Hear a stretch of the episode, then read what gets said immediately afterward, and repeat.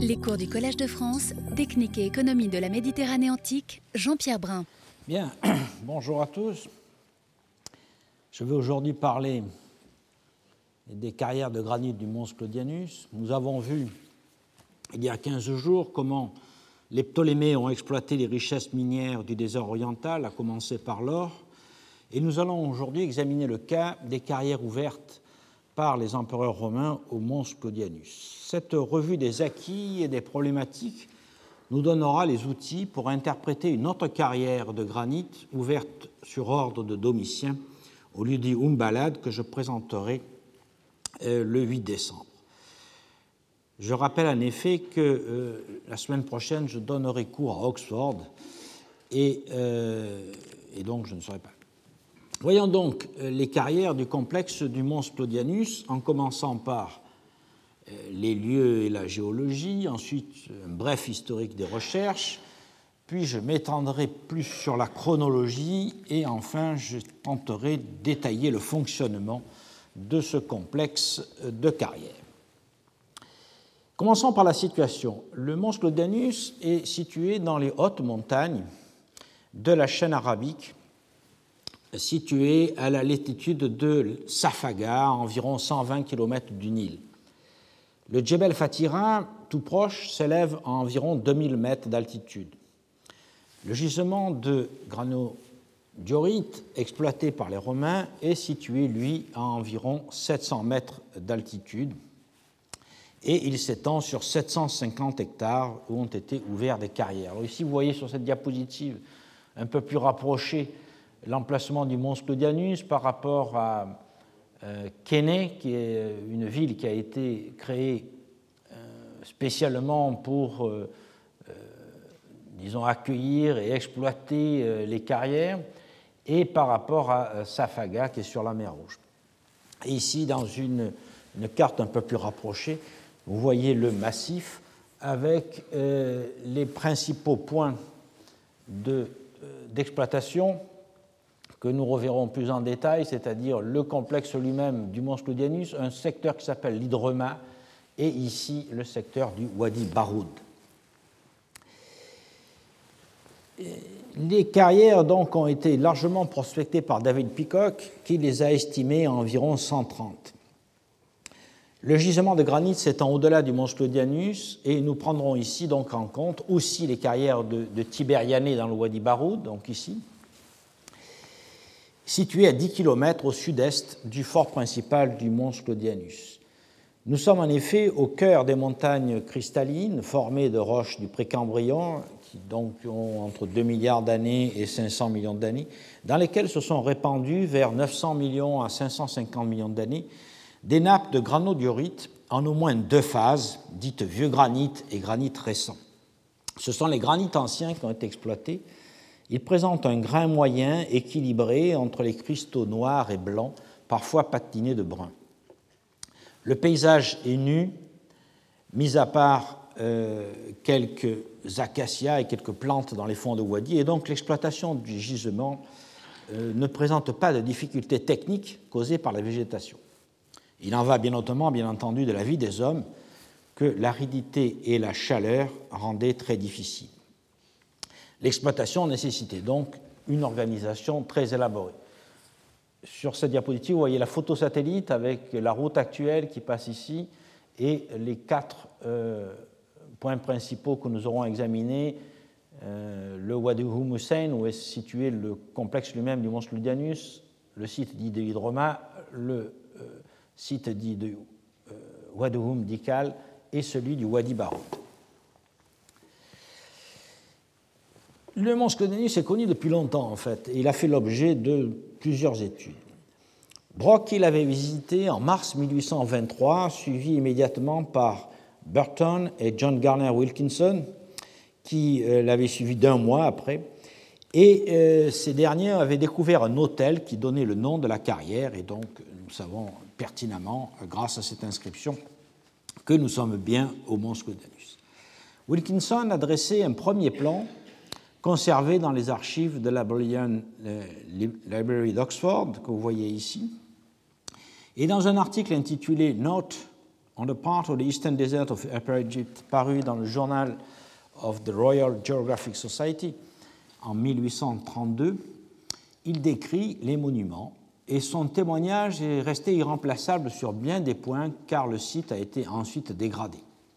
Il avait entre autres noté, et j'ai eu l'occasion de le rappeler à plusieurs reprises, que le fort que l'on voit aujourd'hui totalement nu était en fait recouvert d'un enduit de terre et de chaux et donc présentait euh, non pas un aspect de, pierre apparente, mais euh, euh, d'ensemble recouvert de peinture blanche. Au cours du XIXe siècle, le site a été visité à plusieurs reprises par Lepsius vers 1850, par Schweinfurt à la fin du XIXe siècle, qui a été le premier qui a donné un aperçu des carrières elles-mêmes. Puis Baron et Arthur Weigall ont à nouveau visité le site au début du XXe siècle et euh, l'épigraphie surtout a fait l'objet de nombreuses études, en commençant par le recueil des inscriptions grecques et latines de Letron en 1842, puis euh, du CIL, Corpus Inscriptionum euh, Latinarum, et des études complémentaires, notamment euh, au fur et à mesure des découvertes, des articles de David Meredith parus dans le Journal of Egyptian Archaeology dans les années 1950, et ensuite un recueil final, si j'ose dire, qui faisait l'état de la situation paru en 1977 par André Bernand, qui s'appelle Pan du désert.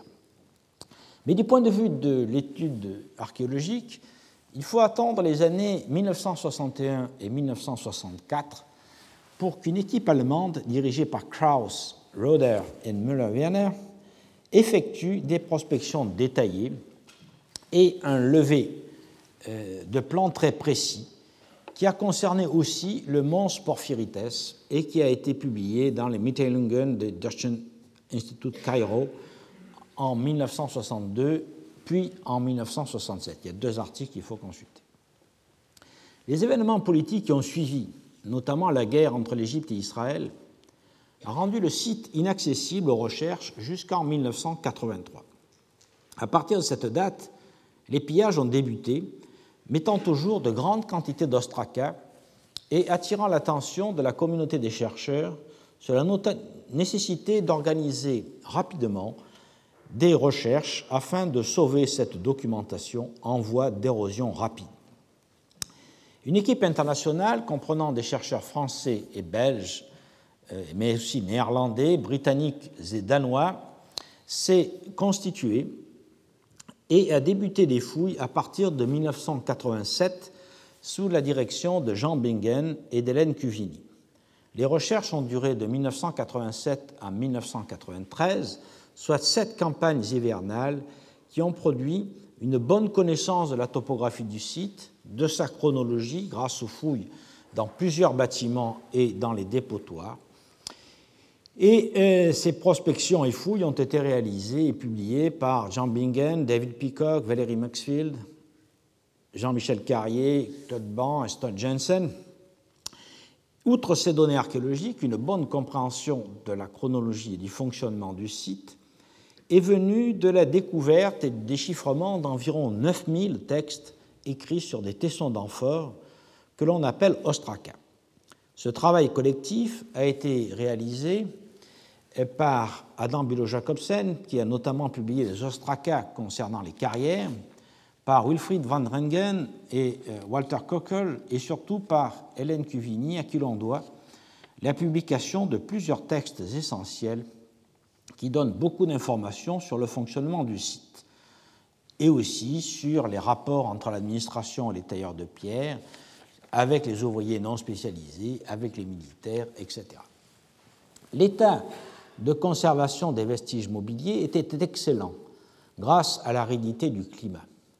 Ainsi, il a été possible de recueillir, outre une énorme quantité de céramique étudiée par Roberta Tomber, que j'avais invité il y a deux ans, euh, on, a pu donc recueillir des textiles étudiés par Lise Mender Jorgensen, de nombreux ossements et arêtes de poissons étudiés par Sheila Hamilton Dyer, et euh, les draines et les végétaux ont été aussi bien sûr récupérés et étudiés par Marek van der Wien, les cordes et les paniers par Willeke Venrike et les objets en cuir par Sue Winterbottom. Au total, l'ensemble des publications disponibles, alors ici vous voyez une, photo d'un ostracone du monstre Claudianus, donc un des 9000 qui ont été euh, étudiés. L'ensemble des publications donc disponibles permet d'appréhender les nombreuses facettes de cet énorme site qui, euh, du fait euh, de leur nombre, de ces publications sont relativement difficiles à synthétiser. Euh, je m'y suis essayé, notamment pour essayer de mieux synthétiser la chronologie, mais pour les détails, bien entendu, je vous renvoie aux trois rapports, trois volumes disponibles et publiés sous la direction de David Peacock et Valerie Maxfield, qui s'appelle Survey and Excavations at Mons Cludianus 1987-1993, euh, dont un premier volume est paru en 1997, puis un deuxième volume en 2001 qui concerne principalement le résultat des fouilles elles-mêmes, et un troisième volume, toujours sur le même titre, euh, mais avec un sous-titre qui s'appelle Ceramic Vessels and Related Objects, qui a été publié donc à l'Institut d'archéologie orientale du Caire en 2006. Mais ce sont trois gros volumes qui sont euh, parfois euh, de consultation un peu difficiles. Un résumé commode, par contre, est donné par Valérie Maxfield euh, dans un colloque qui est paru en 2001. Le colloque s'appelle Economics Beyond Agriculture in the Classical World, publié par David Mattingly et Salmon et l'article s'appelle Stone Carrying in the Eastern Desert with particular reference to Mons Claudianus and Mons Porphyrites. Pour ce qui est de l'apport des textes, il faut se plonger dans la série des Ostraca Graeca et Latina du Mons Claudianus. Plusieurs volumes sont parus. Euh, le premier sous la direction de Jean Bingen avec tous les spécialistes qui étaient présents sur le site, Adam Bilo Jacobsen, Walter Kockel, Len Cuvini, etc., qui est un recueil de, de, dossiers, si on peut dire. Un deuxième volume, qui est lui-même un autre recueil de dossiers, a été publié en 1997, puis en 2000, Hélène Cuvini a publié un volume spécialement destiné au reçu pour avance à la familia, et nous verrons ce que ça signifie par la suite. Et enfin, en 2009, Adam Bülow-Jacobsen a publié The Quarry Text, c'est-à-dire tout ce qui concerne le fonctionnement technique des carrières, et euh, j'en ai fait un usage très intensif euh, pour préparer ce cours.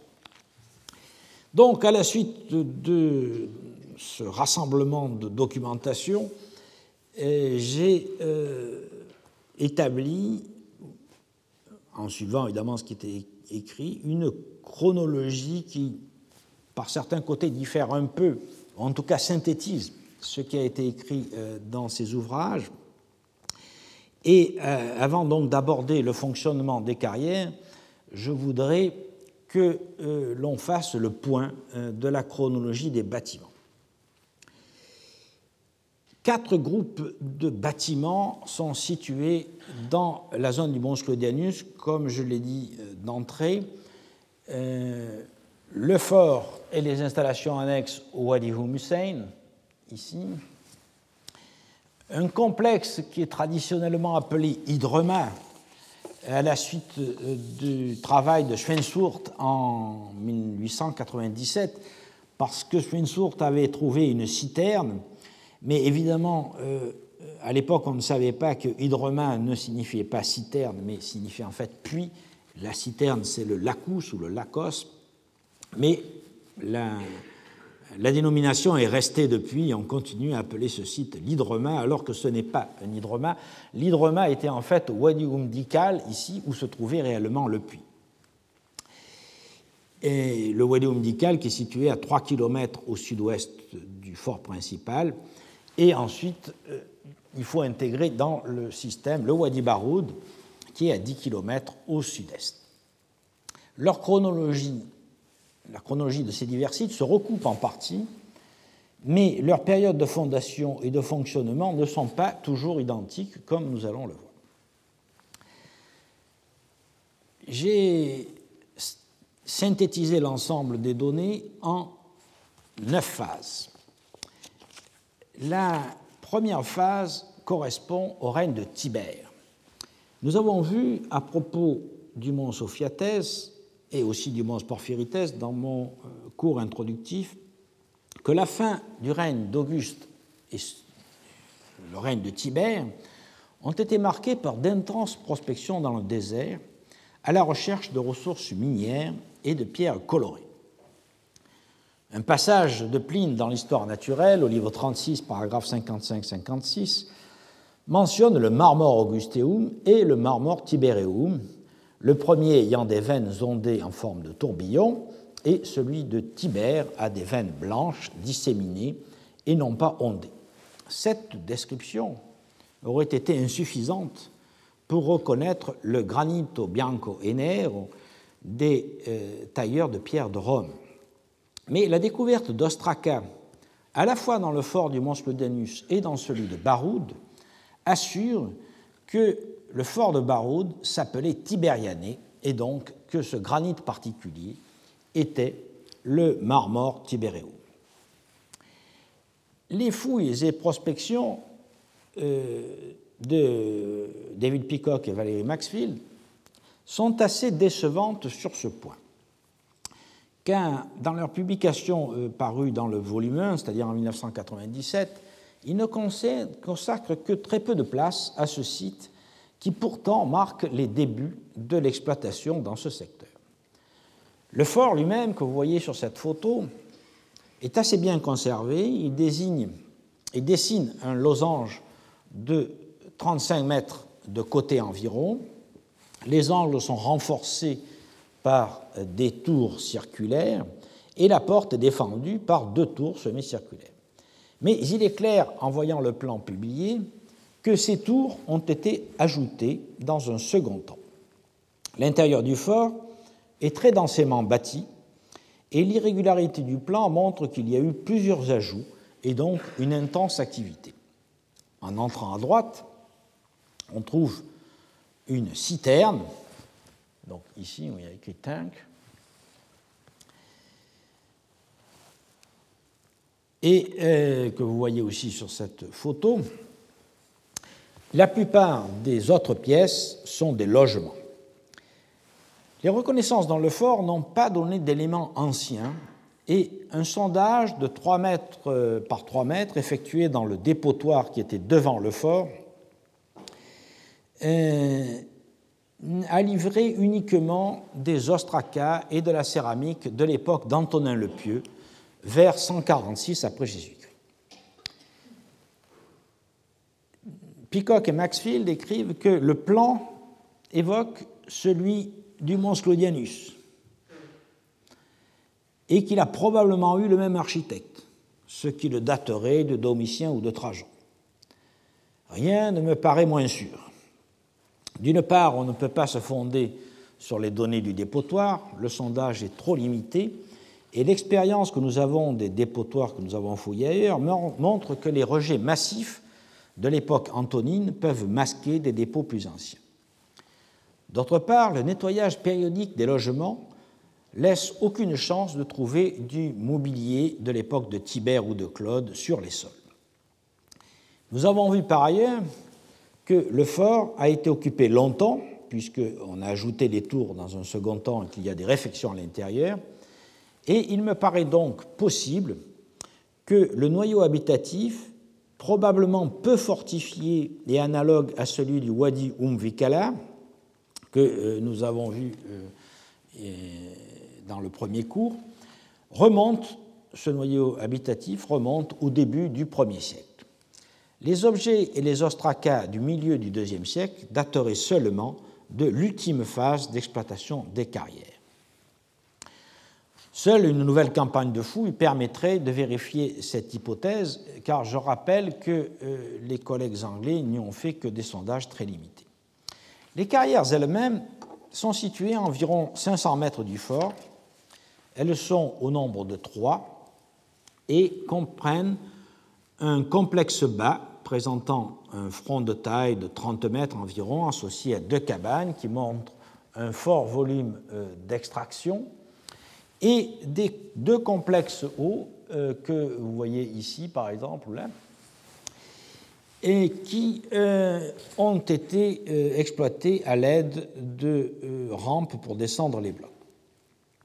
Le granit qui était extrait de ces carrières, dont nous l'avons vu, blanc avec de gros cristaux noirs, a été utilisé pour les monuments impériaux, notamment au Palatin, en particulier dans le pavement de la Domus Tiberiana, qui euh, assure la datation des débuts de l'extraction.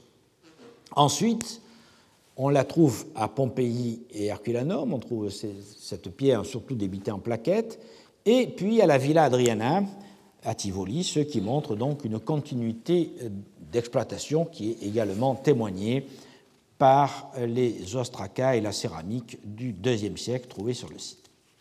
Comme on le voit, on en tirait surtout des plaquages pour les pavements et de petites colonnes dont on trouve des remplois dans des églises de Rome, par exemple Santa Saba, euh, ou euh, à San Marco à Venise, euh, donc des remplois du Moyen Âge de, blocs qui ont été récupérés dans des monuments de Rome. La deuxième grande phase doit commencer sous Claude. En effet, le nom même de la carrière fait référence à cet empereur. Le granodiorite exploité alors est plus clair, comme vous le voyez, à grain plus fin que celui de Tiberiane euh, ou Wadi Baroud c'est celui que les marbriers italiens appellent granito del foro, car il a été beaucoup utilisé dans le forum de Trajan, comme nous le verrons. Aucun ostracone datant de Claude n'a été trouvé, mais les vestiges situés sous le site appelé Hydrema pourraient remonter à cette période. Il livre en effet de la céramique du 1er siècle et un ostracone daté de 68 après Jésus-Christ y a été trouvé. L'Hydromain est en fait un village de carriers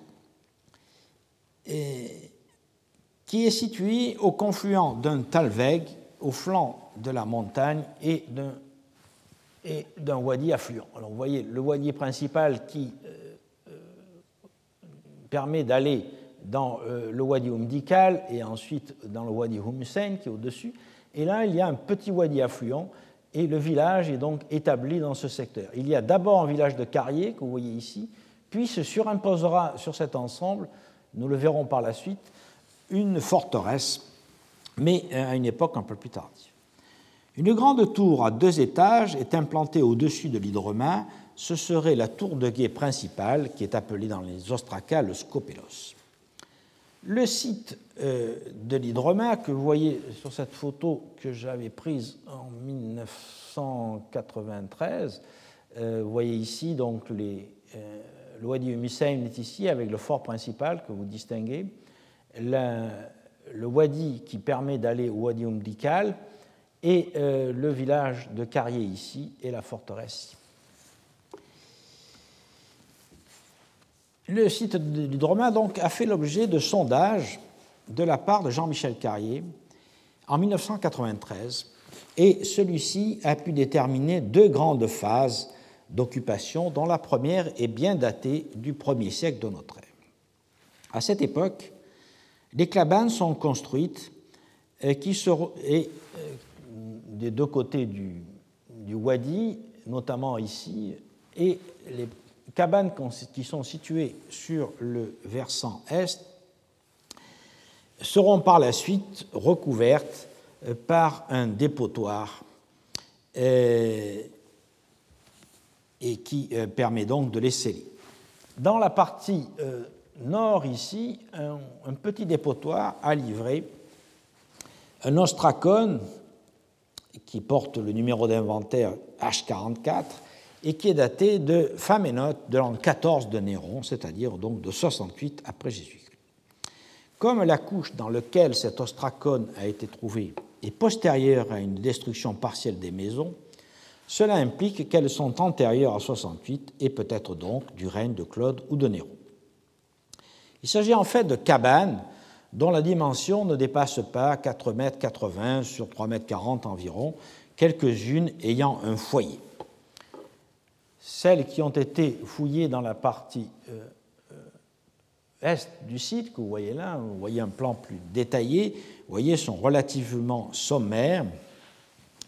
Et euh, il semble que la zone ait été occupée en permanence durant le 1er siècle jusque sous Vespasien et Domitien, donnant lieu à la formation de deux dépotoirs qui contenaient des tissus et des cordages, des céramiques à parois fines d'assoies, des céramiques, euh, des imitations de sigillés euh, faites en Égypte et une monnaie de Domitien frappée en 82 après Jésus-Christ.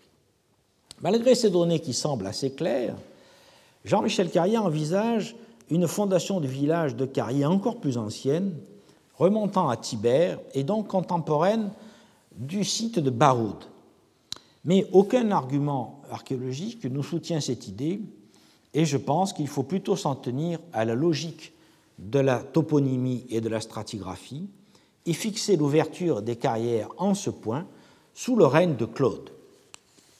L'eau euh, nécessaire au fonctionnement de ce premier village devait être tirée du puits du Wadi Humdikal, qui pourrait donc dater de cette période, ou peut-être d'une époque légèrement antérieure, de celle de Tibère, si le puits servait d'étape lors du transport des blocs de Tibérianée vers la vallée du Nil.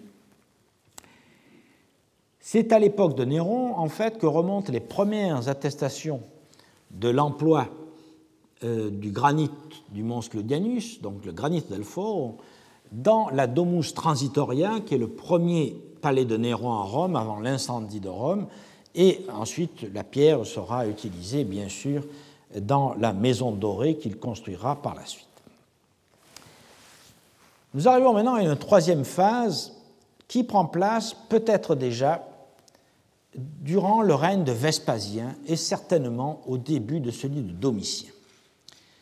C'est alors que la force de travail est dépassée de 1 km vers le nord-est dans le Wadi Umm Hussein, où un nouvel habitat est installé autour d'un nouveau puits qui semble creuser à cette période. Donc vous voyez, on part du village de Carrier qui est situé ici, et on se déplace donc d'un kilomètre et on s'installe dans ce secteur-là qui est beaucoup plus proche d'un gros gisement de granodiorite qui est ici, qui sera exploité par la suite.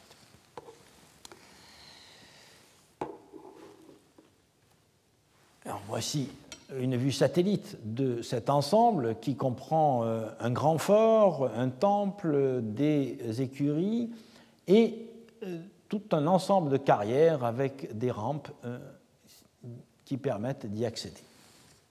Ici, une vue un peu plus rapprochée par un satellite.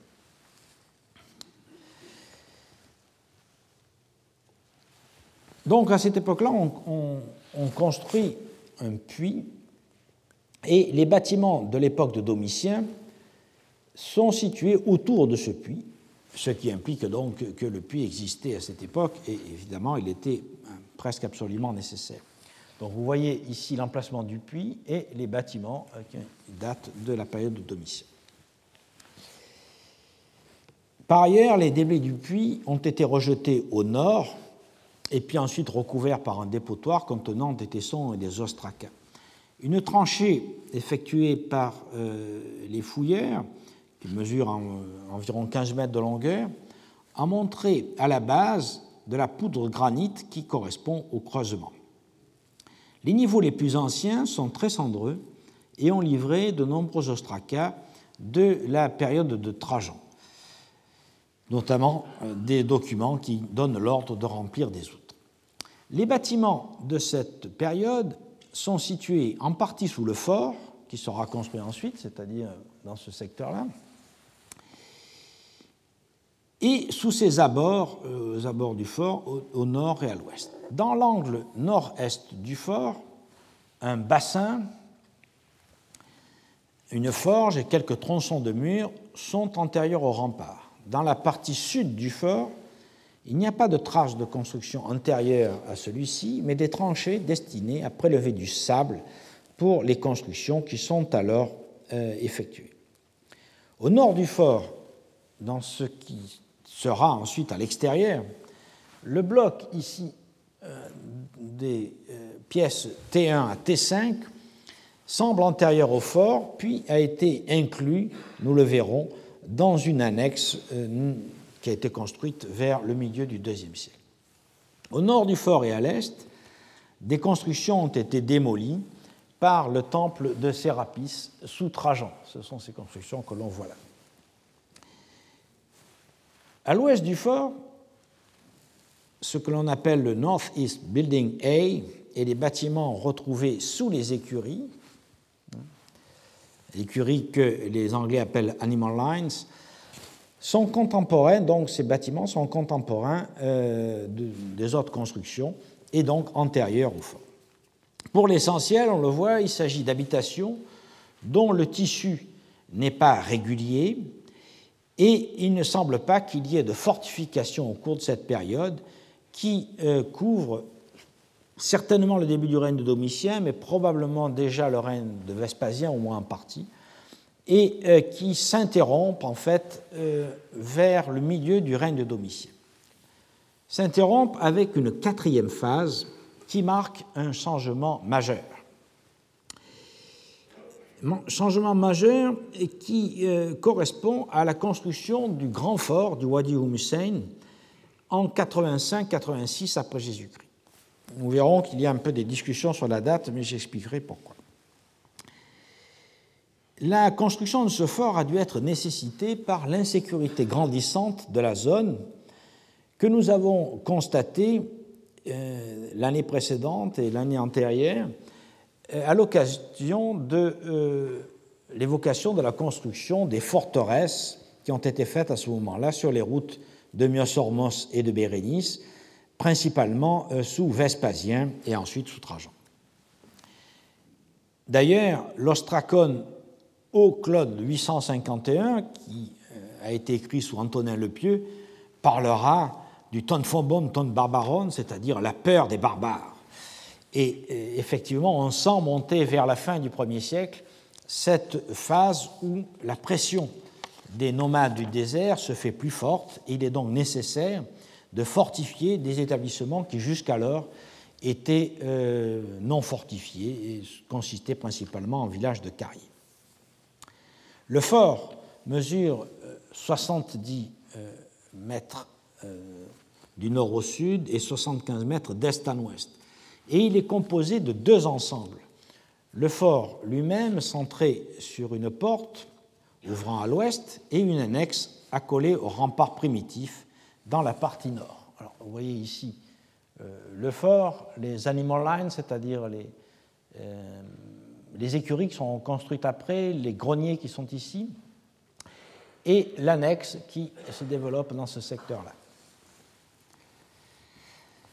Cette annexe est une adjonction, mais il est évident qu'elle était prévue dès le départ, car les fondations du rempart du fort se prolongent dans ce qui deviendra l'annexe, dont la construction elle-même fut différée jusqu'au milieu du IIe siècle. Les remparts dessinent donc un rectangle allongé auquel est accolé un autre rectangle. Dans la phase initiale, le fort ne comportait pas de tours qui ont été ajoutées par la suite, exception faite des tours d'angle semi-circulaires encadrant la porte. À l'intérieur du fort, on distingue une grande diversité et une grande densité de constructions réparties de part et d'autre d'une allée centrale est-ouest qui part de la porte pour aboutir à un édifice tripartite. Voici le fort tel qu'il est dans sa phase primitive, sans les tours d'angle, avec uniquement les deux tours défendant la porte à l'entrée, et l'allée centrale qui conduit à ce bâtiment qui est divisé en trois pièces et qui est certainement un temple, probablement pour trois divinités principales. Les fouilleurs ont considéré que la complexité de l'intérieur des constructions qui sont situées à l'intérieur en l'absence d'une fouille complète, rendait pratiquement impossible un phasage précis de l'intérieur du fort. Mais certaines structures paraissent remonter à la fondation. Contre euh, le mur méridional, on voit ici une série de pièces euh, qui pourraient être occupées par des soldats, car elles euh, sont du type arma papillot que nous avons vu à plusieurs reprises dans les forteresses fouillées sur les routes de Bérénice et, du Mont et, de Myosormos. À gauche, en entrant, ici, et sur la photo que vous voyez là, se trouvait une grande pièce avec un pilier central qui est un auréum, c'est-à-dire un grenier à blé, le premier qui a été construit certainement euh, bien avant euh, le grand grenier qui sera construit au IIe siècle. Certains blocs, comme le bloc M, que vous voyez ici dans la partie euh, centrale du fort à gauche, ont peut-être été dès le départ euh, des pièces réservées à des officiels avec une fonction plus prestigieuse et ils seront euh, en, partie décorés euh, au cours du IIe siècle par des peintures. vous voyez ici un exemple d'une de ces peintures qui est encore en partie conservée. Les pièces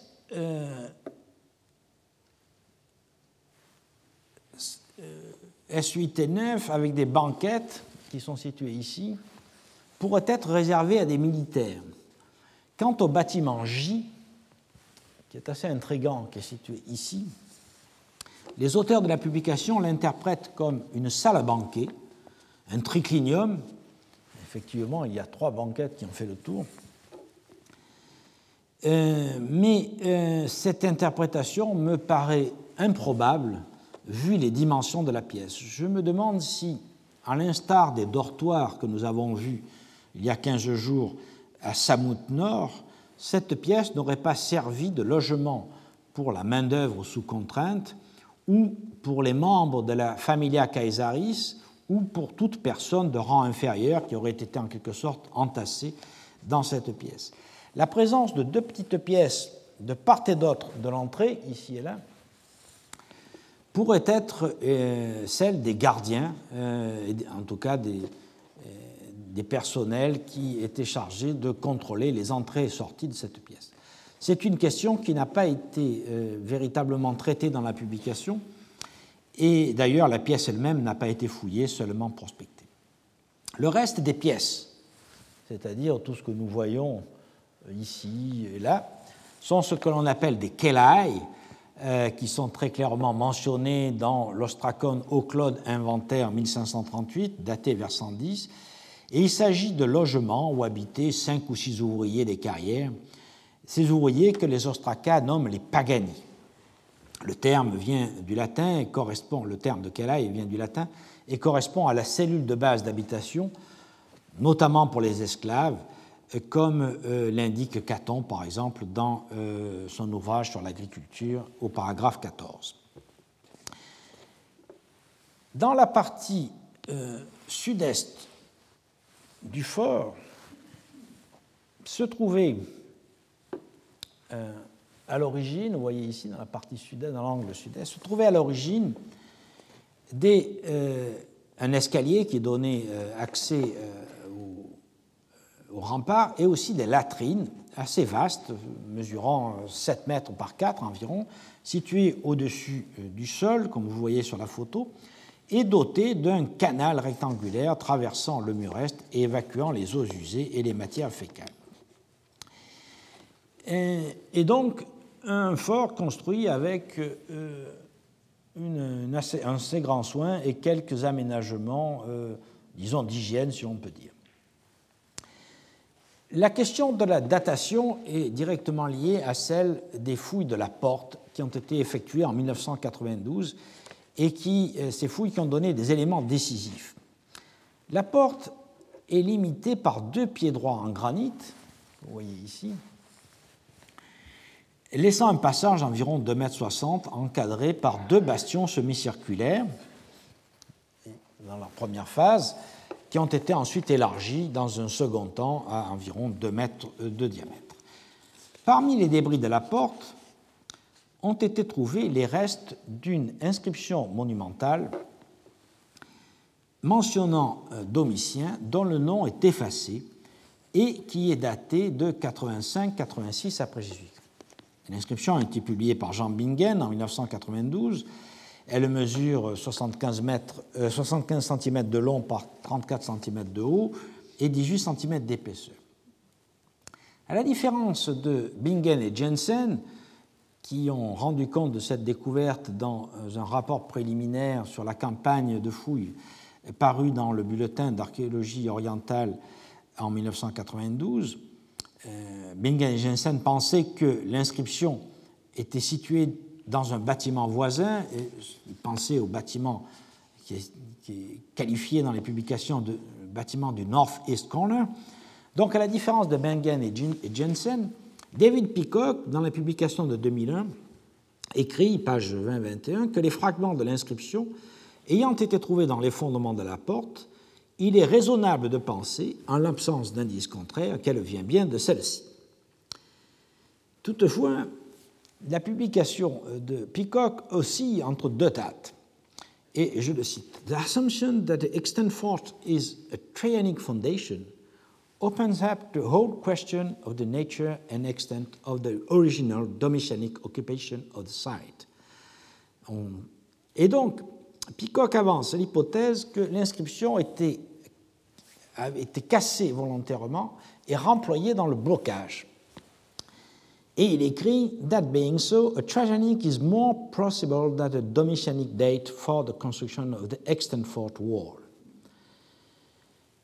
On the other hand, the location of the inscription in the collapse from above the gate rather than the building opposite makes it hard to reconcile the two lines of argument. Donc il hésite entre les deux dates, la date donnée par l'inscription, trouvée dans euh, les, euh, dans les ruines de la porte, et euh, une date un peu, postérieure qui, euh, si j'ose dire, l'arrange mieux, euh, car ça correspondrait mieux à l'idée qu'il se fait de la stratigraphie du fort et de sa relation avec les ostracades de l'époque trajanienne. Mais le fait que l'inscription ait été trouvée en fragments dans la couche d'effondrement de la porte, qui semble quand même assez clair, et le fait que le nom de l'empereur ait été effacé, montre, à mon avis, que l'inscription est bien restée in situ et visible jusqu'au IIIe siècle, c'est-à-dire jusqu'au moment où le fort a été abandonné. Je ne vois pas pourquoi si le fort avait été euh, construit euh, sous Trajan, on aurait euh, effacé le nom de Domitien. Il aurait simplement, si l'inscription traînait quelque part sur le site, on l'aurait cassé et effectivement utilisé dans un, un remblai ou dans une construction sans se préoccuper d'effacer le nom de l'empereur. D'ailleurs, dans le dernier volume que Peacock et Maxfield ont publié en 2006, à la page 23 euh, de l'introduction, ils donnent un bref résumé de la chronologie et ils reviennent quand même sur cette idée en disant que le Foundation and Main Complex is dated by the inscription of AD 85-86, euh, retrouvé en fragments dans, euh, les, dans la ruine de la porte. D'où on déduit que les auteurs se sont finalement ralliés à l'évidence, le fort est daté de 85-86. Et, euh, et, donc, je crois qu'il faut ajouter, c'est pour ça que j'ai modifié leur planche, je crois qu'il faut ajouter sur leur euh, plan le fort pour la fin du 1er siècle après Jésus-Christ, et donc euh, restituer à Domitien, malgré la damnation mémoriée, peut-être à cause de la damnation mémoriée, euh, la construction de ce fort, ce qui euh, rend à Domitien son rôle de grand constructeur dans le désert, puisque nous verrons que le fort de Domitiané est lui-même construit à la même période. Le fait qui est souligné dans la publication qu'il n'y ait pas de poterie, ni surtout d'ostraca de la fin du règne de Domitien, n'infirme en rien cette datation, je crois que ça signifie seulement que les déchets ont dû être jetés ailleurs, dans un lieu qui n'a pas été fouillé. Donc ça montre qu'il y a une forte période d'activité des carrières euh, à l'époque de Domitien, et qui est évidemment liée à l'utilisation du granit du mont Scloenus dans les monuments de Rome et principalement dans les colonnes de la Domus Flavia, le palais de Domitien à Rome, euh, que vous voyez ici. Bon, là, c'est une des nombreuses photos du palais euh, de Domitien, et vous voyez ici les colonnes du Mont Sclodianus qui sont en fragments, puisqu'elles ont été débitées pour ensuite faire des plaquages ou faire des, constructions dans la Rome médiévale et euh, dans la Rome baroque. Un papyrus, qui est le papyrus Michigan 6767, euh, daté du 26 janvier 96, mentionne l'envoi de blé depuis le nom arsinoïte, c'est-à-dire le Fayoun, je cite, pour les militaires et les carriers de la région de la mer Rouge, ce qui indique donc que l'administration se préoccupe du ravitaillement, probablement dans une période de pic d'activité à ce moment-là. Et euh, on, voit donc qu'entre 85 et l'époque de Trajan, euh, l'activité est très importante dans les carrières euh, du mont Sclodianus et elle s'étendra aussi évidemment dans celle du mont Porphyrites de Domitienne. Ceci nous amène à la cinquième phase. La cinquième phase est marquée par la poursuite de cette grande activité dans les carrières sous le règne de Trajan et au début du règne d'Adrien. Les auteurs de la publication, aussi bien les papyrologues que les archéologues, ont noté l'absence d'ostraca entre août 111 et novembre 114 ce qui a été parfois mis sur le compte d'un possible abandon euh, du site. Je crois plutôt qu'il s'agit d'un hasard. Euh, peut-être qu'on n'a simplement pas découvert euh, l'endroit où on a jeté les ordures dans, dans cette période. Et je pense qu'on n'a pas tellement d'arguments pour dire que l'activité cesse dans cette période. Je pense qu'elle a dû être en plus ou moins continue jusqu'en 154 après Jésus.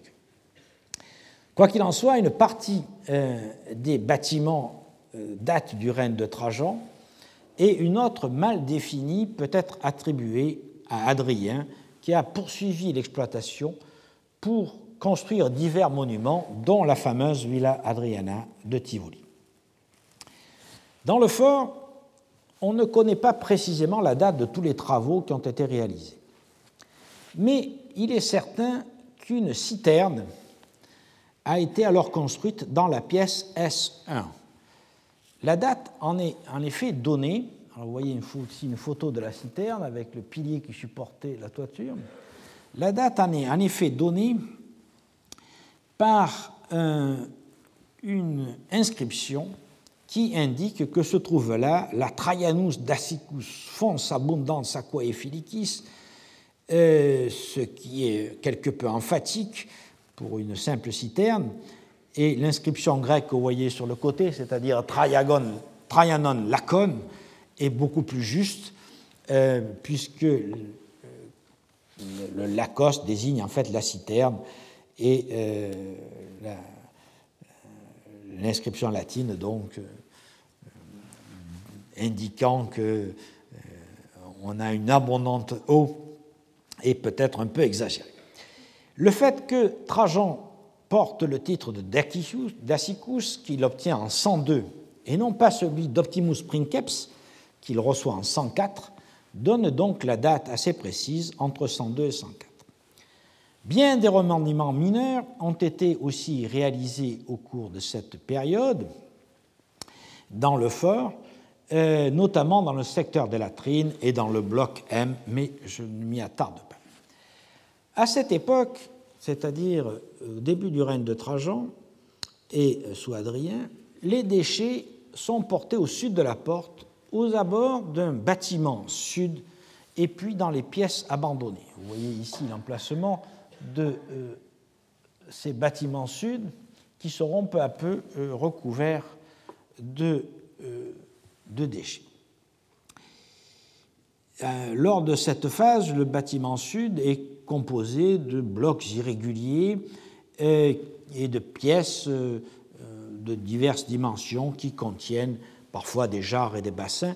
Le plus ancien ostracone lié à cette phase est daté de 106, d'autres datent de 109 à 111 et sont associés notamment avec les archives concernant Héraclides, qui est l'architecte présent sur le site entre 113 et 117.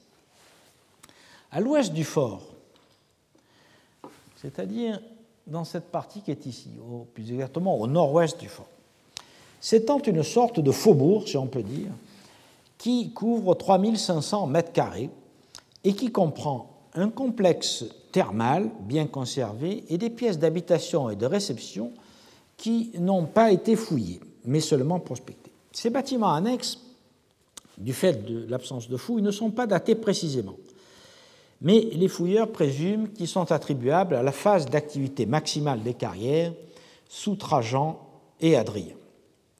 En fait, la mention de Xéna et du centurion dans un ostracon datable vers 110 après Jésus-Christ montre que ces bâtiments remontent bien à Trajan. Le complexe de réception comprend une cour A, ici, sur laquelle ouvre une grande salle B, et qui devait être peut-être une salle d'audience, et deux petites salles C et D, qui sont peut-être des bureaux. En effet, des ostracas ont été jetés dans ce complexe après son abandon et comportent des documents relatifs à l'organisation du transport, ce qui suggère que euh, des bureaux devaient se trouver à proximité. Au sud du complexe de réception, qui comprend également des pièces d'habitation, se trouve un ensemble thermal. Les thermes, comme habituellement, comportent un apoditérium K avec un bassin en pierre, un frigidarium dans cette pièce E qui est ici, avec deux baignoires froides et une suite de pièces chaudes, un tépidarium G avec une abside et un labrum, et un caldarium doté d'une baignoire chaude que vous voyez ici. En arrière se trouvait le praefornium J, qui évidemment chauffait ces pièces chaudes ainsi que des pièces de service. Nous voyons ici le tépidarium qui est très bien conservé, avec encore ses enduits et l'emplacement euh, d'une abside avec un labrum, et ici le caldarium avec le sol chauffé par euh, un hypocauste. La dimension des termes dépasse l'usage d'un seul homme et il est donc probable qu'elles avaient aussi une fonction communautaire, en tout cas pour la frange supérieure de la population du Mont c'est-à-dire pour les euh, officiers et euh, pour euh, les personnages en charge de l'administration du fort, et peut-être aussi pour les soldats. Plutôt que la résidence du commandant, ce seraient donc des habitations, tout cet ensemble correspondrait à des habitations réservées à des visiteurs de marque tels que le centurion ou le procurateur. En effet, l'ostracon au Claude, inventé en 1538, que nous verrons euh, en détail tout à l'heure, qui est l'organigramme de distribution de l'eau, mentionne donc probablement cet espace comme les xénailles du centurion. Le terme est l'équivalent des hospitia où l'on loge les personnages officiels, notamment les fonctionnaires en tournée d'inspection. Selon Hélène Cuvini, le périel Xénaï indique que le centurion disposait de plusieurs pièces et probablement des bains, ce que nous avons vu qui est donc une aménité fondamentale après un voyage dans le désert. Enfin, c'est à la phase de Trajan, donc toujours à cette cinquième phase, qu'il faut attribuer la construction du temple de Sérapis qui domine le site au nord-ouest du fort. La situation des vestiges est assez complexe car un premier temple à l'architecture ambitieuse n'a pas été terminé. sur cette photo, vous voyez d'une part l'emplacement euh, sur une hauteur dominant le fort, et ici un escalier monumental qui conduisait à la cella euh, du temple. Le temple a été fouillé par Jean-Michel Carrier qui en a donné une synthèse claire en 2001. Il distingue une première phase, au début du règne de Trajan, qui voit la construction de la cella, c'est-à-dire ici, précédée d'une salle d'entrée, la cour L, et d'un parvis marqué par des bases de colonnes.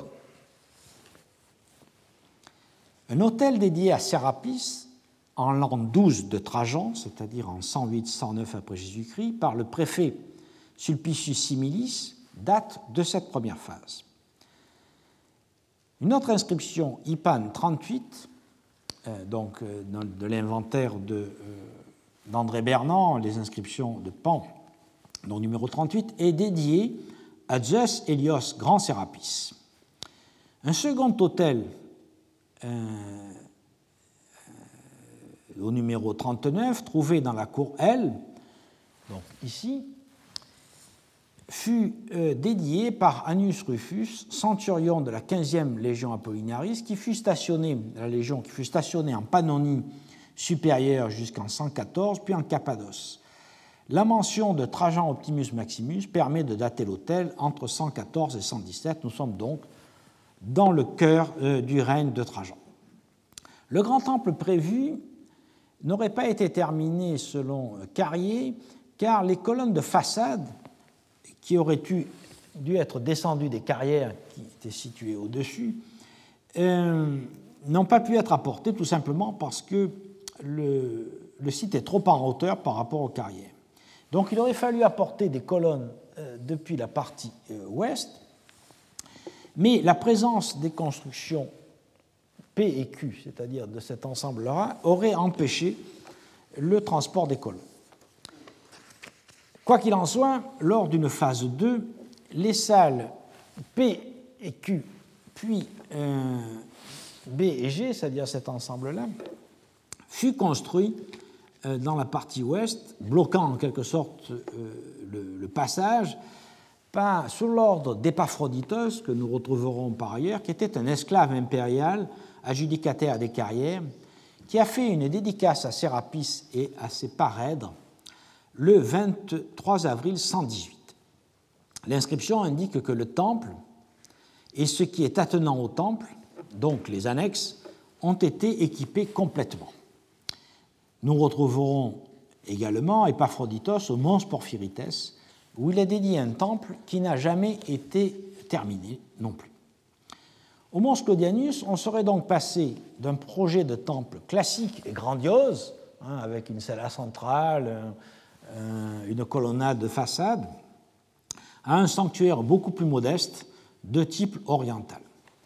Enfin, nous verrons par la suite que dans une troisième phase du sanctuaire, on a ajouté la salle haut à fonction oraculaire, mais euh, cette adjonction est nettement plus tardive.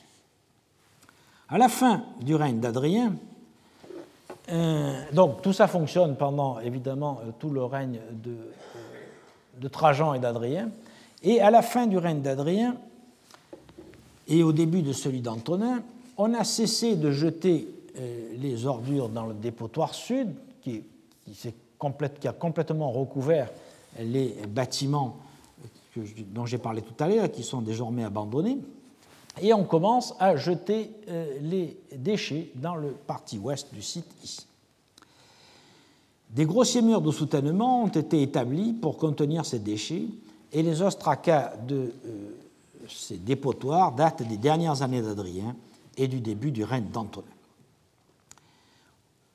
Au sud de la route, c'est-à-dire au sud de cet espace qui est là, dans ce secteur-là, le dépotoir s'étend dans une zone où seront par la suite construites les écuries. En général, les déchets sont toujours portés euh, à l'extérieur du fort, sauf dans un cas où on a rempli une pièce, la euh, pièce FW1, euh, à l'intérieur du fort. Donc une activité très forte qui génère de, évidemment de grandes masses de déchets, comme vous pouvez le voir, ce sont celles qui livrent les ostracas et toutes les matières organiques ainsi que la céramique. Mais cette activité considérable a nécessité aussi de réoccuper le site dit de l'Hydrema, où la cinquième phase de mon schéma général est marquée par la construction d'un établissement fortifié tout en longueur, auquel on accédait par un escalier. vous voyez cet établissement fortifié ici, avec une, une rampe d'accès et un escalier. L'établissement mesure 35 mètres de longueur par 18 mètres de large et il est caractérisé par une longue allée centrale desservant des pièces d'habitation de part et d'autre. Sur le côté nord, ici, on trouve plusieurs citernes, dont une grande de 4,50 m par 3,50 m et plusieurs citernes plus petites, ainsi que deux longs abreuvoirs pour les animaux. L'occupation du fort a provoqué la formation d'un euh, dépotoir dans la partie euh, sud et qui a livré des concentrations de céramique et des alignements d'amphores datés du règne de Trajan, ainsi que des ostracas mentionnant l'architecte Apollonios attesté sur le site entre 110 et 114 de notre ère. La construction de cet habitat fortifié daterait donc du règne de Trajan et serait contemporaine euh, du grand fort du Wadi Hussein. Il s'expliquerait par la phase très active d'extraction que l'on voit à cette époque, mais l'occupation de cet ensemble, donc de l'hydromain, n'a pas duré très longtemps, car le site est proche de carrières qui ont été abandonnées assez vite au profit de celles qui étaient situées aux abords du Grand Fort. Le pic d'activité des carrières sous Trajan est clairement indiqué par l'usage massif du granit du mont Sclodianus dans le forum de Trajan. Les grandes colonnes de la basilique ulpienne, vous voyez ici et sur cette photo, celles des bains et du marché de Trajan proviennent des carrières. La basilique ulpienne, à elle seule, a demandé plus de 100 colonnes. Les travaux commencèrent en 107 après Jésus-Christ et les monuments furent inaugurés en 112. Vous voyez ici un exemple d'une colonne euh, de granit du euh, Mons Claudianus surmonté par un chapiteau de marbre. L'extraction se poursuivit au cours du règne d'Adrien pour les colonnes du temple du divin Trajan, qui, euh, qui ont été retrouvées dans les fouilles euh, du Palazzo de la Provincia di Rome et qui sont euh, visitables à l'heure actuelle avec une très très belle présentation. et encore, dans le Panthéon d'Adrien, où elles sont debout et conservés, vous les voyez ici, ainsi que dans les colonnes du temple de Vénus et de Rome que nous verrons par la suite, car les travaux ont continué ensuite. Et enfin, Adrien a utilisé le granit du mont Sclédenus à la Villa Adriana à Tivoli, notamment dans ce que l'on appelle l'exèdre, dans la Piazza d'Oro et dans les bains Heliocaminus. Les travaux dans la Villa Adriana sont un peu postérieurs aux autres, surtout à partir de 130. Euh, la Piazza d'Oro, par exemple, a été édifiée entre 125 et 133 après Jésus-Christ. On voit donc euh, où vont euh, ces, pierres et on comprend bien donc cette augmentation de l'activité et l'augmentation de la zone occupée à cette époque-là. Les travaux d'extraction trouvent d'ailleurs une attestation papyrologique dans un texte de décembre 118 qui mentionne la descente d'une colonne de 50 pieds, c'est-à-dire 18 mètres de hauteur, qui serait destinée soit au Panthéon, soit au temple du divin Trajan. Je vois qu'il est 11h03. On va faire une petite pause avant d'attaquer la phase 6 qui date du milieu du IIe siècle. Bien, reprenons donc où nous en étions, c'est-à-dire après la phase euh, trajanienne et adrienne, et euh, avec une phase que j'ai appelée 6 qui correspond au milieu du deuxième siècle. Une période d'intense activité des carrières a eu lieu encore sous Antonin le Pieux et elle a entraîné des modifications importantes dans l'économie du fort et ses abords.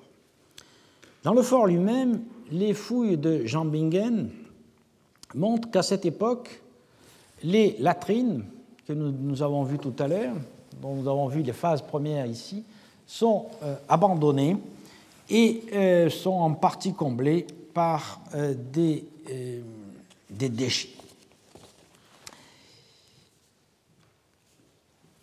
Et qu'à cette occasion, une tour carrée, une tour d'angle carré, est ajoutée vers 140 après Jésus-Christ. Les tours de la porte du fort sont également refaites, elles sont doublées par, ici, elles sont élargies, et elles sont dotées d'une euh, clavicula euh, qui sert à en améliorer la défense. On sait par la stratigraphie que euh, cette clavicula est antérieure à la période sévérienne et rien ne s'oppose donc à ce qu'elle soit contemporaine de la réfection des tours et donc de leur élargissement. Une autre modification importante concerne l'annexe du fort, c'est-à-dire ce secteur-là dont je vous ai parlé tout à l'heure. C'est vers le milieu du IIe siècle qu'elle est construite ou achevée, et euh, elle est clairement en effet postérieure au fort, mais elle avait été programmée dès le départ, car comme je vous l'ai dit, les fondations du rempart courent à la base du mur entre le fort et l'annexe. Il semble donc qu'un vieux projet d'agrandissement soit repris près de 50 ans après. L'annexe est pourvue d'une tour carrée au nord et elle englobe des bâtiments euh, antérieurs à euh, la construction même du fort, tels que le bloc T1, T5, c'est-à-dire tout secteur-là, qui est d'ailleurs coupé par la construction du rempart. Et euh, cette annexe recouvre des niveaux de dépotoir de la fin du règne d'Adrien, dont on ne sait pas bien s'il s'agit de dépotoir ou de remblai. Dans ce cas, les constructions seraient euh, évidemment euh, nettement postérieur à Adrien. Euh, mais globalement, on estime que cette annexe est construite vers le milieu du IIe siècle. L'annexe est plus ordonnée que le fort, comme vous le voyez, c'est un peu plus. peut-être plus que. les, fouilleurs pensent que c'est parce qu'elle regroupait des logements de militaires. Moi, je pense personnellement que c'est simplement qu'elle a été moins occupée, moins longtemps occupée, et que donc le plan originel a été moins perturbé par la suite. Et une chose intéressante, c'est que dès le début de l'annexe, dans ce secteur, on a construit une boulangerie euh, qui a connu de nombreuses euh, réfections et qui comportait au début au moins un four pour le pain de tradition égyptienne, appliquant les galettes sur les parois, et dans une phase immédiatement postérieure, peut-être quelques années après, un ensemble euh, de deux ou trois fours. À l'extérieur du fort, la modification majeure a consisté à construire un vaste grenier et de grandes écuries pour les bêtes de somme, les fameuses animal lines des publications anglaises. Ce complexe est situé au sud-ouest du fort, vous voyez ici. Il est long de 56 mètres et large de 44 mètres. Et euh, au nord, on trouve les écuries avec trois nefs séparées par des euh, mangeoires. Et au sud, un grenier mesurant 15 mètres de large et comportant cinq rangées de plots de pierre. Ces piliers mesurent jusqu'à 1,50 m de hauteur et les fouilleurs anglais imaginent qu'ils sont trop hauts pour supporter un plancher. Ce seraient donc des piliers qui supporteraient une couverture. Il faut toutefois s'interroger sur cette opinion, car tous les greniers connus, notamment en contexte militaire, comportent de tels alignements de plots destinés à supporter un plancher isolant le grain de l'humidité et des rongeurs. Il est donc improbable que le grenier du Mont Sclodianus soit un exemple isolé d'un autre type de grenier, et il faut donc probablement envisager qu'une partie des piliers supportait une couverture, c'est peut-être ceux qui euh, dépassent, et que les autres soutenaient plutôt le plancher. Quoi qu'il en soit, les murs de la partie nord du site euh, de Grenier reposent sur des niveaux qui ont livré un ostracone, inventaire 6369, qui est daté de 144. Un autre document datant de 150 est attribuable au même niveau. Par ailleurs, le grenier recouvre des euh, bâtiments qui ont été détruits après 148, puisqu'ils euh, comportent des ostracas de cette date. Donc l'ensemble est unitaire et il est postérieur à 149, donc probablement à peu près contemporain de l'extension euh, de l'annexe dont je viens de vous parler auparavant. Cette phase est donc liée à la poursuite des travaux d'extraction des blocs et des colonnes pour les monuments de Rome, et notamment pour le temple de Vénus et de Rome, dont les travaux continuent dans les années 140-150 et s'achèvent en fait sous Antonin le Pieux. Et donc ces travaux que l'on constate dans la carrière pourraient être liés à, euh, à l'extraction des pierres destinées à ces monuments. Durant la seconde moitié du IIe siècle, l'activité se maintient quelque peu, mais à un rythme très ralenti, et il semble que peu de modifications ont été apportées au bâtiment, à part le rejet de déchets dans certaines pièces abandonnées du fort. Les ostracas montrent des travaux d'extraction sous commode entre 180 et 189, mais la destination des blocs n'est pas encore rattachée à un programme édilitaire, qui n'était d'ailleurs peut-être pas à Rome, mais en Campanie. On voit aussi que par rapport à l'époque de Trajan, euh, Adrien et Antonin, le niveau de commande a baissé. En 189, le métallone, c'est-à-dire la zone des carrières, est dirigé seulement par un vice-curateur. Donc on, est, a descendu d'un cran très important dans la hiérarchie de commandement. Dans un ostracon adressé au procurator metallorum, ce vice-curateur se lamente de n'avoir que deux familiares. Et sur ce point, je vous renvoie à l'article d'Hélène Cuvigny qui s'appelle Vibus Alexander, praefectus et épistratège de l'heptanomie, paru dans la Chronique d'Égypte en 2002.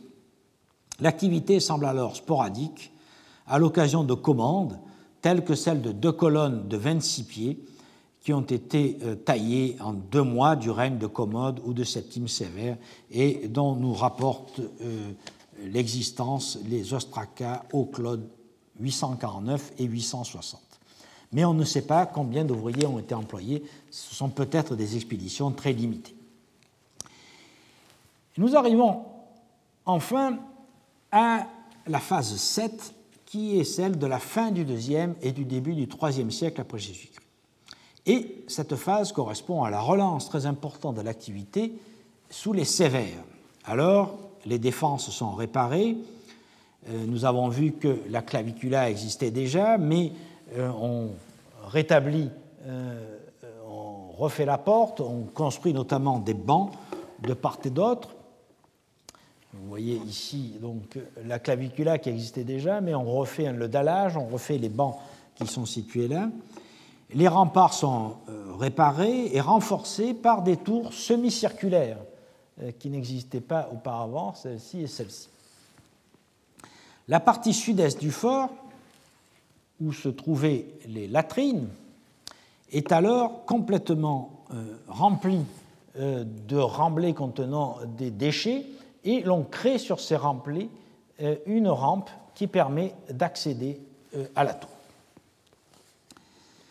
Cette rampe est construite après 193 puisque les remblais euh, qui la supportent contiennent un ostracon de cette date. Dans l'annexe, c'est-à-dire que nous avons vu tout à l'heure, ici, l'annexe continue d'être occupée et le nombre de fours est doublé et on voit donc qu'il y a un accroissement de la fabrication du pain. Ça correspond peut-être à un changement dans l'approvisionnement des ouvriers. En effet, sous Antonin, les, refus, les reçus sur avance de la famille montrent que les ouvriers recevaient leur pain fait par leurs femmes dans la ville de Kéné. Mais euh, il semble que euh, au début du IIIe siècle, ou à la fin du second, début du IIIe siècle, euh, on ait fait plutôt le pain sur place et, non plus dans la vallée. Cette cuisine de l'annexe, cette boulangerie, a fonctionné jusqu'à la fin de l'occupation du fort et elle n'est pas recouverte donc de dépotoir.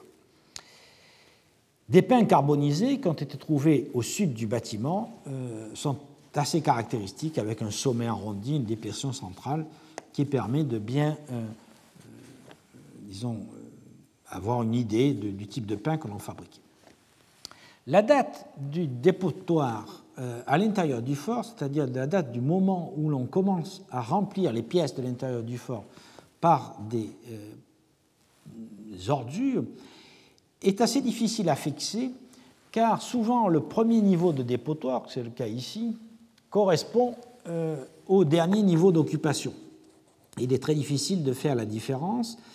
Et euh, d'autre part, euh, il, il, arrive que ce ne soient pas des dépotoirs primaires, mais des déchets qui ont été pris dans d'autres endroits, qui ont été pris dans d'autres endroits et qui ont été rejetés dans des espaces d'habitation.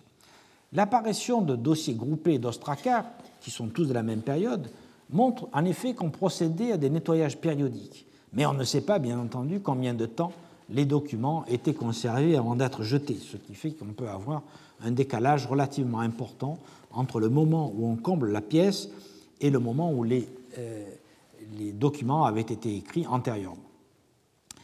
Comme dans l'effort des routes de Myosormos et de Bérénice que nous avons étudié l'année dernière, il est vraisemblable que les équipes qui arrivaient pour une nouvelle campagne d'extraction des roches, nettoyer les pièces des objets et documents devenus inutiles et les rejeter dans le dépotoir ou dans une pièce inutilisée. Il est donc vraisemblable dans ce cas-là que euh, l'essentiel des comblements auxquels on assiste à l'intérieur du fort sont attribuables à la nouvelle équipe qui arrive euh, après la phase de relative dépression de la deuxième moitié du deuxième siècle et qui arrive donc euh, à la fin du règne de Commode, ou surtout sous Septime Sévère et Caracalla. Une modification majeure a eu lieu à cette époque, c'est-à-dire euh, sous les Sévères, dans le temple de Sérapis. C'est la construction de la salle haut.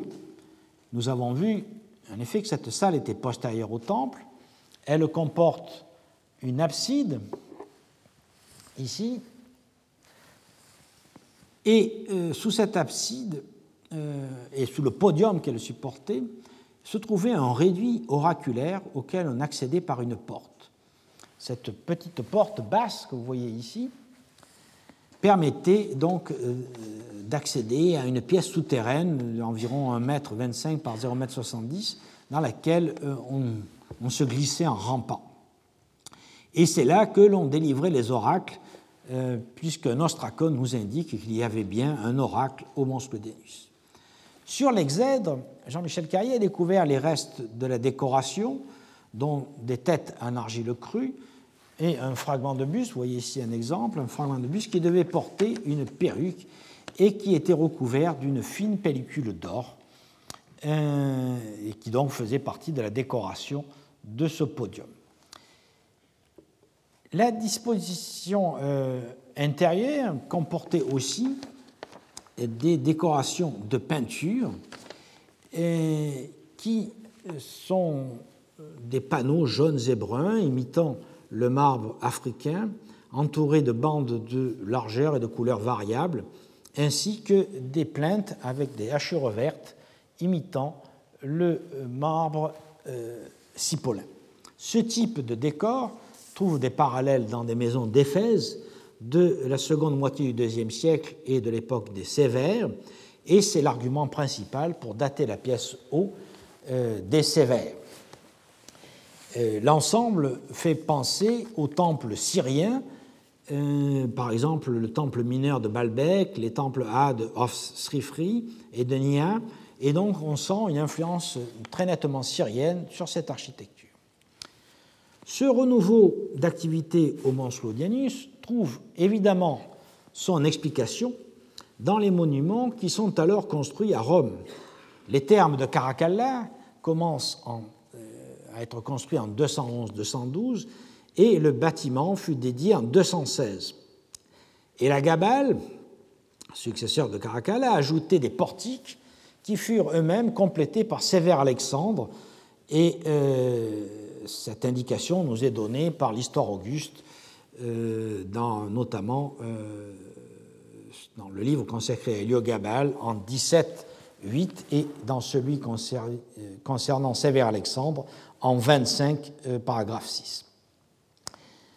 Un rapport au préfet d'Égypte effectué en 214-215, qui est le papyrus d'Oxyrhynchos 3243, euh, mentionne la distribution euh, de blé du nom arsinoïte, euh, qui indique donc que l'on faisait des, provisions pour les besoins des hommes qui servaient au mons Porphyrites et au, mons Claudianus.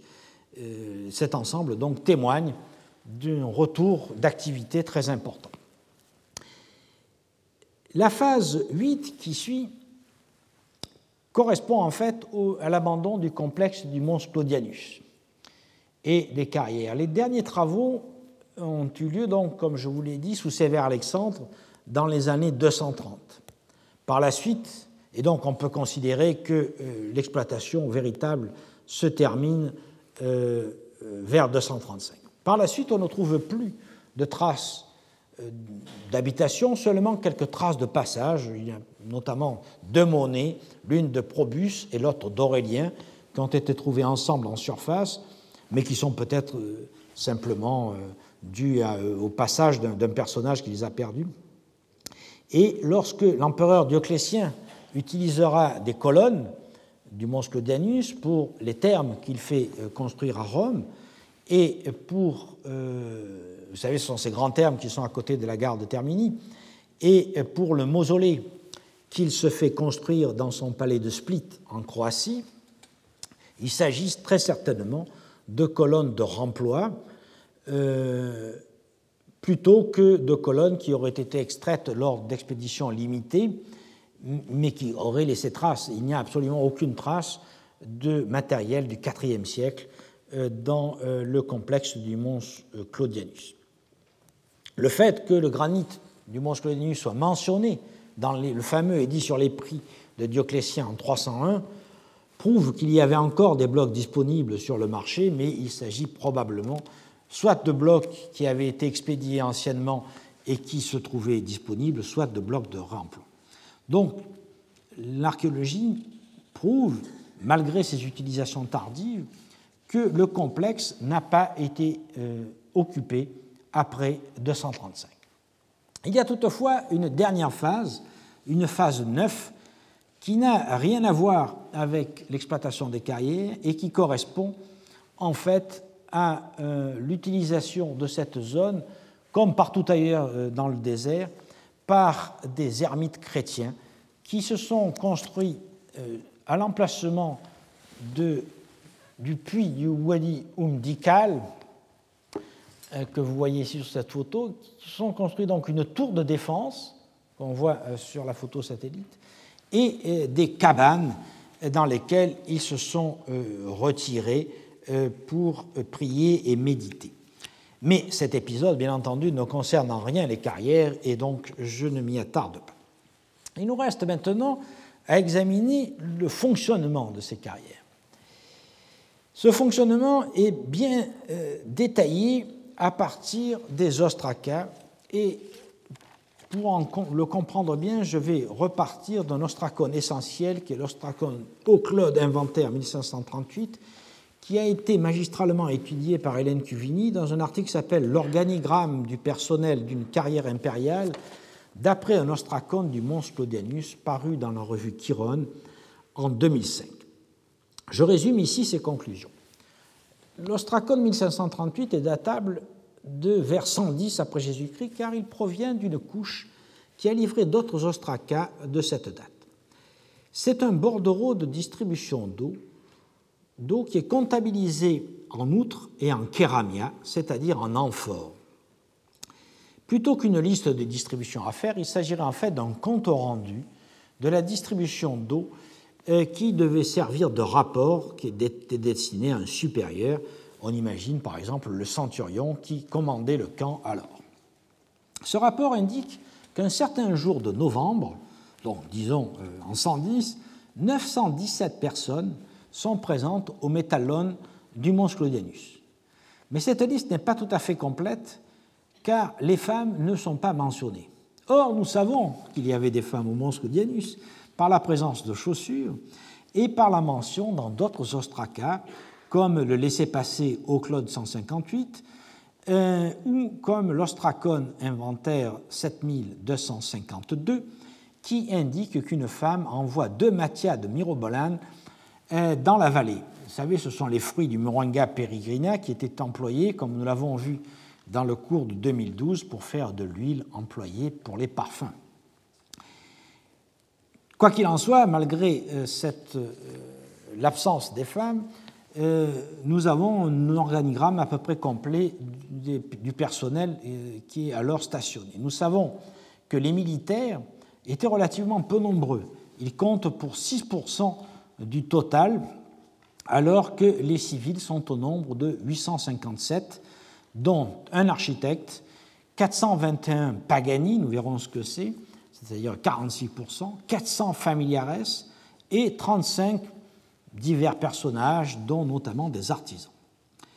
Dans l'ordre hiérarchique, qui est assez bien respecté dans l'ostracon, on trouve au sommet le centurion, le décurion et l'architecte Héracléides, euh, qui est bien connu pour avoir signé un bloc du Mons Claudianus qui a été trouvé à Rome. Et on trouve également au sommet de la hiérarchie l'épimélète euh, du Panéion, c'est-à-dire du sanctuaire de Pan, qui devait être un emplacement du temple de Zeus Hélios Grand Sérapis, euh, dont nous avons vu qu'il était construit plus tard par l'esclave impérial Epaphroditos en 118. Le bordereau de distribution d'eau mentionne donc ensuite les militaires. Il y a 60 soldats à l'époque, 29 fantassins, 22 recrues, 6 cavaliers et 2 officiers. Leur rôle est bien entendu d'assurer la garde et d'escorter les voyageurs et les convois dans le désert de plus en plus hostile. Le commandement est assuré donc par un centurion assisté d'un décurion qui fait office de curator, c'est-à-dire de gestionnaire du fort. C'est le centurion qui assure la justice et la discipline, et euh, il dispose pour ses déplacements de cinq ânes et, également de secrétaires, un tesserarius et un subtesserarius, euh, qui étaient peut-être euh, donc au travail dans les pièces des Xénaï que nous avons vues tout à l'heure. Lié au commandement, il y a ici un dromedarius, qui est un chamelier, qui monte un chameau de course et qui est chargé de porter les messages. Selon Hélène Cuvigny, il ne semble pas être un soldat, mais plutôt un employé de l'armée, une sorte de supplétif. La liste donne ensuite le nombre des ouvriers et des techniciens, ainsi que les quantités d'eau qu'ils reçoivent. D'abord l'eau destinée aux forgerons qui travaillaient dans les carrières. La forge centrale, le stomotherion, qui se trouvait près du fort, employait six forgerons. C'était l'atelier qui fabriquait l'acier spécial appelé stomoma, que euh, les ostracas euh, mentionnent souvent et qui était absolument nécessaire creuser le granit qui est très dur. On trouve ensuite les distributions d'eau envoyées dans les carrières. Et parmi euh, les ouvriers qui s'y trouvent, on distingue les pagani, qu'on pourrait appeler les civils, et la familia, qui, relève de l'administration impériale et de la possession impériale.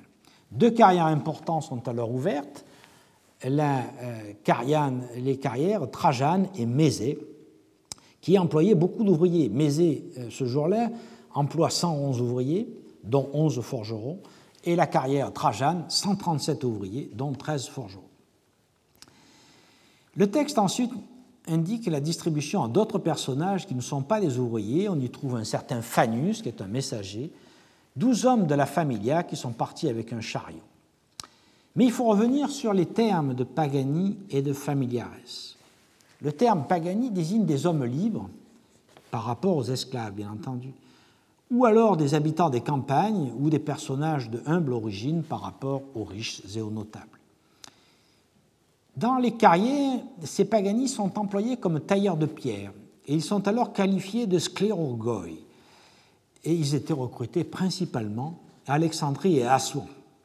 Le texte indique qu'il y a 210 euh, tailleurs de pierre qui viennent d'Alexandrie et 130 de Sienne et quelques autres d'autres secteurs de l'Égypte. Il y en a six qui viennent du nom arsinoïte et trois du nom memphite. En tout, on a donc 349 carriers.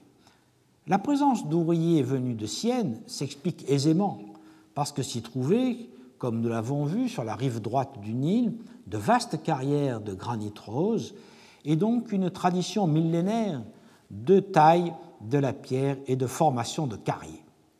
En revanche, il faut expliquer pourquoi on faisait venir des ouvriers d'Alexandrie.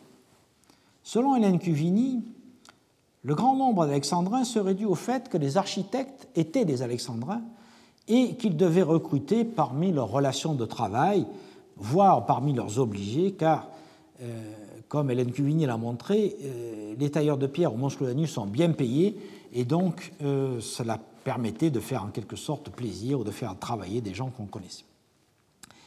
Venons-en maintenant au terme des familiares. la formulation et le statut est ambigu. On attendrait que ce terme désigne des esclaves de la maison impériale qu'on envoyait pour des tâches non qualifiées. Mais d'après les ostracas, il semble qu'il s'agisse plutôt d'employés de l'administration. Dans l'ostracon de la distribution d'eau que nous voyons sur l'écran, ils sont au nombre de 402. Et dans l'ensemble des textes, ils représentent en moyenne un quart du personnel euh, employé dans les carrières. Euh, les autres euh, sont employés à diverses tâches, notamment le transport des blocs ou le transport des outres d'eau. Selon David Peacock, ce sont eux qui tiraient les blocs les plus lourds, qui ne pouvaient pas être chargés sur des chariots, comme nous le verrons, et euh, car euh, l'effort d'un grand nombre d'hommes est plus aisé à coordonner que celui d'un grand nombre d'animaux.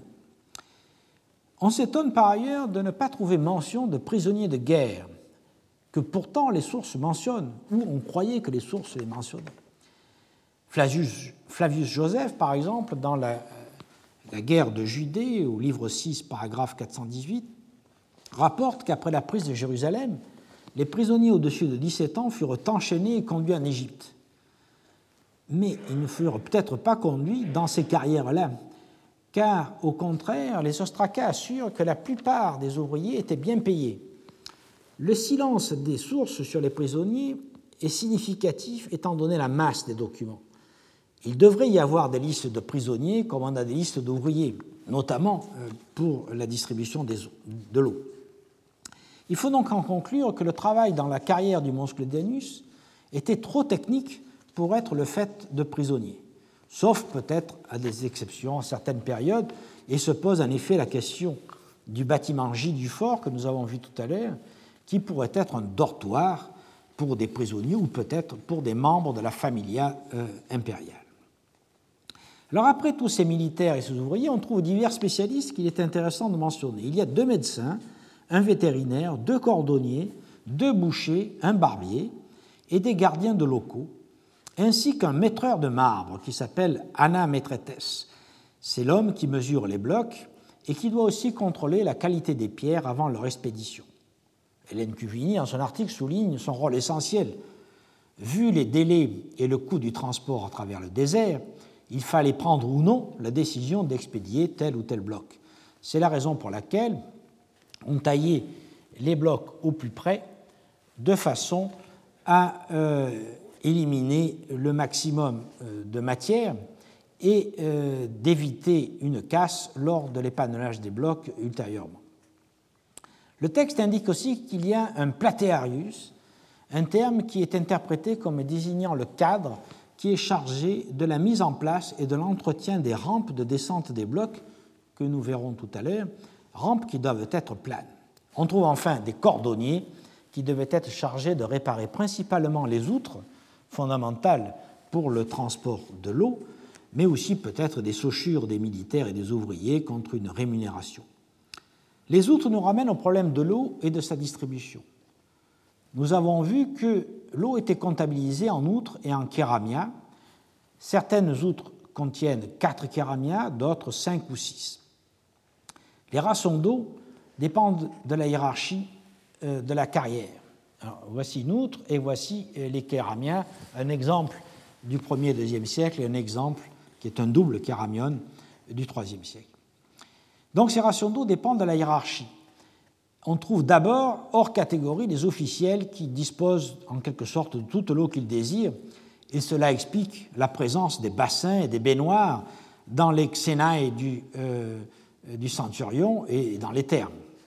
Ensuite, les rations diminuent euh, depuis une amphore, c'est-à-dire 6 litres 5 environ, que reçoivent deux individus le messager Fanus et le contremaître Sansnos.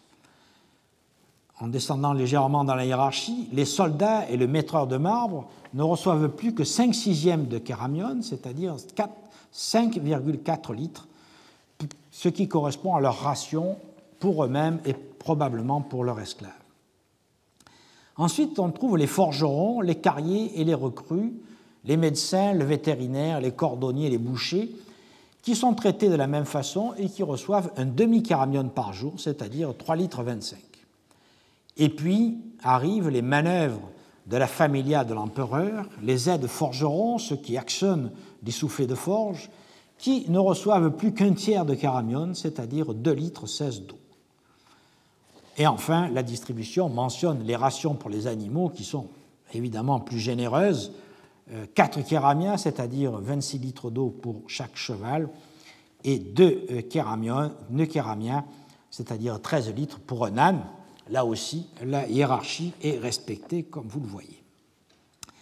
La distribution d'eau vers les carrières est aussi évoquée par les ostracas euh, au Claude 769-787, publié par Adam Bilo Jacobsen.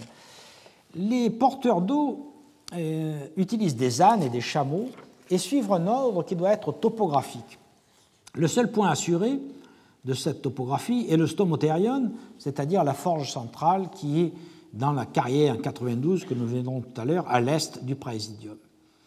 Le puits étant à l'ouest, l'ordre de distribution commencerait donc par le nord et, euh, se continuerait euh, ensuite en un cercle. L'ensemble des documents sur Ostraka montre qu'au maximum de l'activité de la carrière, donc, environ 1000 personnes y travaillaient, ce qui suppose une forte organisation et un ravitaillement adapté. La connaissance de l'organisation, dont le rapport sur la distribution d'eau donne un aperçu, est complété par de nombreux ostracas concernant les carrières, euh, qui, comme je vous l'ai dit, a été publié par Adam Bulow Jacobsen et, qu'il faut mettre en parallèle avec les vestiges des fronts de taille et des cabanes de forgerons. L'organisation du travail générait en effet une énorme bureaucratie. Il fallait établir journellement les listes d'ouvriers envoyés dans les carrières afin de leur distribuer l'eau qui était rare. Le bois aussi était rare. On comptait les manches et même les outils et les coins de fer qui étaient chers. Un bon exemple est donné par les eaux claudes 839-840 datés de 136-137 après Jésus-Christ. Ce sont des listes d'outils en rapport avec la grande forge. On y trouve notamment des dermaticoi coffinoi, des couffins de cuir, et quatre mécanes ascoi dermaticoi, qui seraient les soufflets destinés aux forges. Ce sont des documents qui permettent de quantifier le nombre de forgerons en rapport avec les carriers, par exemple, mais aussi des pans entiers de l'organisation. Toutefois, certaines parties de l'organisation restent dans l'ombre. On connaît très mal, par exemple, la question des transports. Les ostracas n'indiquent pas comment les grosses colonnes étaient transportées, de même qu'on ne sait presque rien des chariots, euh, sinon qu'il y en avait un qui avait 12 euros. Toutefois, en combinant les prospections euh, de David Peacock et l'étude des ostracas par Adam Bilo Jacobsen, on parvient à un tableau assez cohérent, au moins de l'exploitation. Les carrières, dont vous voyez ici un exemple, sont distribuées sur un rayon de environ 1,5 km autour du camp. Ce sont pour la plupart de petites carrières, à la différence des grandes carrières de Phrygie ou de Chemtou. En fait, les, les carriers cherchaient un filon qui convenait à la demande qu'ils avaient reçue et ensuite ils allaient exploiter ailleurs. Les prospections montrent qu'il y avait environ 130 fronts de taille, c'est-à-dire des zones où des blocs ont été extraits. Ces carrières mesurent en moyenne 20 mètres de large, ce qui effectivement est peu. Quelques-unes sont un peu plus grandes. Parmi les grandes, je vous cite quelques exemples. D'abord la carrière 2, qui est située près du site dit de l'Hydromain, qu'on voit ici. Euh, qui est caractérisé notamment par une baignoire cassée euh, qui, euh, qui s'est donc brisée en cours de, travail et qui a été abandonnée. Nous verrons que ces baignoires, par exemple, étaient utilisées dans les bains de Caracalla. On peut citer aussi l'exemple de la carrière 11 qui est située au nord du fort, qui est caractérisée par la présence d'une très grande colonne et du fragment d'une autre colonne, une colonne de 60 pieds, c'est-à-dire de 18 mètres, et qui a cassé au cours de fabrication. Vous voyez ici, on a essayé de la réparer par des crampons, mais euh, ça n'a pas suffi. On peut citer, alors voici une autre idée, euh, euh, une autre vue de cette colonne, et vous voyez la dimension avec le personnage qui est assis dessus.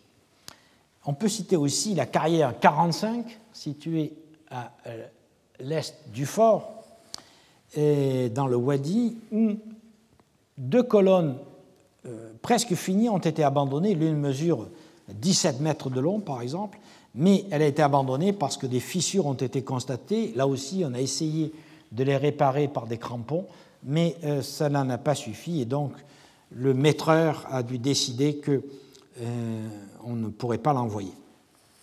Et voici ici donc les, colonnes encore en place avec la colonne brisée et l'autre qui a été abandonnée à la suite d'un bris à nouveau. Enfin, nous pourrions citer la carrière 75 qui est juste à côté qui est euh, assez large, qui fait 50 mètres de long, qui est caractérisée par une rampe euh, courte et euh, qui, sur le terrain, est marquée par la présence d'un grand bassin de 3,90 m de diamètre qui a été abandonné, vous le voyez, parce qu'il s'est fissuré. Alors là aussi, on a essayé de le réparer, mais on a fini par abandonner l'idée de le transporter. Il est donc, on pourrait évidemment, il y a 130 carrières, on pourrait passer les unes après les autres, mais euh, je vous ai donné un aperçu euh, de ce qu'on peut y trouver, c'est assez répétitif. Il est en revanche plus délicat d'attribuer un nom à toutes les carrières, même si une dizaine de carrières ont été précisément identifiées. Cela tient au fait que toutes les carrières n'ont pas de nom gravé dans la roche, et aussi en partie parce que, d'une campagne à l'autre, les ouvriers ne se souvenaient pas des noms. Adam Belo Jacobsen a ainsi publié euh, l'Ostracon au Claude 853, qui est une lettre des ouvriers à un procurateur, ce qui s'appelle Probus, qui était procurateur en 186-187 après Jésus-Christ. Le procurateur avait demandé aux ouvriers dans quelle carrière ils travaillaient, et ils répondent qu'ils ne savent pas les noms et qu'ils ont donné de nouveaux noms. Euh, ils disent, euh, vous nous demandez de quelle carrière, nous ne connaissons pas le nom de la carrière, mais c'est la carrière loin du Praesidium, dans la direction du Porphyrites, à laquelle nous avons donné le nom de Philosarapis.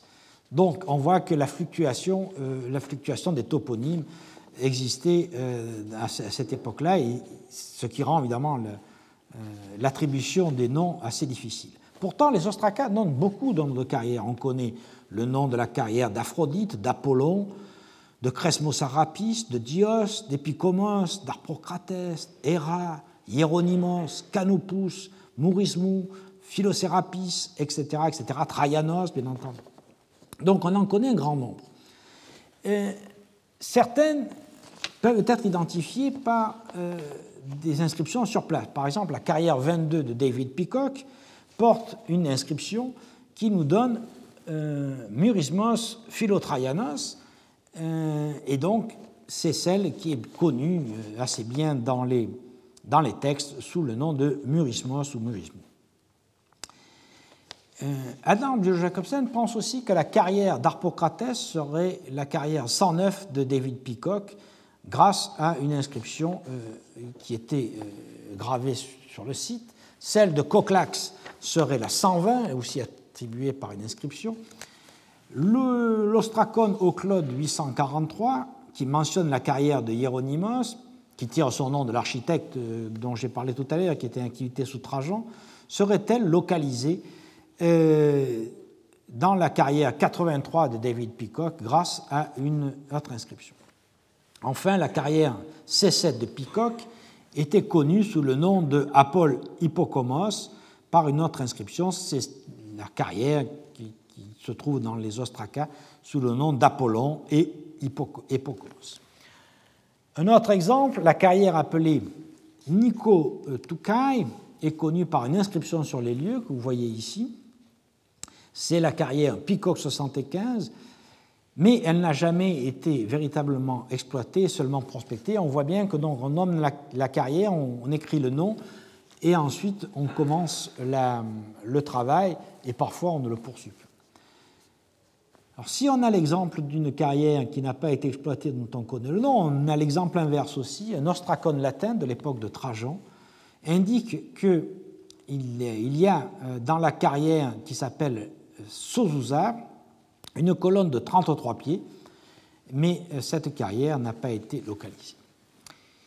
Venons-en maintenant à la technique. Les carriers, qui étaient appelés sclérogoi, travaillaient au marteau et à la broche pour creuser des trous, pour enfoncer des coins de fer. Les coins de fer diffèrent selon les types de travaux qu'il faut faire, mais ne semblent pas évoluer avec le temps. En plusieurs endroits, des trous circulaires, carrés ou rectangulaires ont été effectués pour voir si la roche était euh, suffisamment bonne en profondeur et notamment si elle n'avait pas de fissures. Ensuite, on faisait des tranchées, comme vous voyez ici, de 30 cm de large environ, pour enfoncer les coins, car plus le bloc désiré est épais, plus il faut enfoncer les coins dans la roche. Positionnant les blocs au fond d'une tranchée présente deux avantages.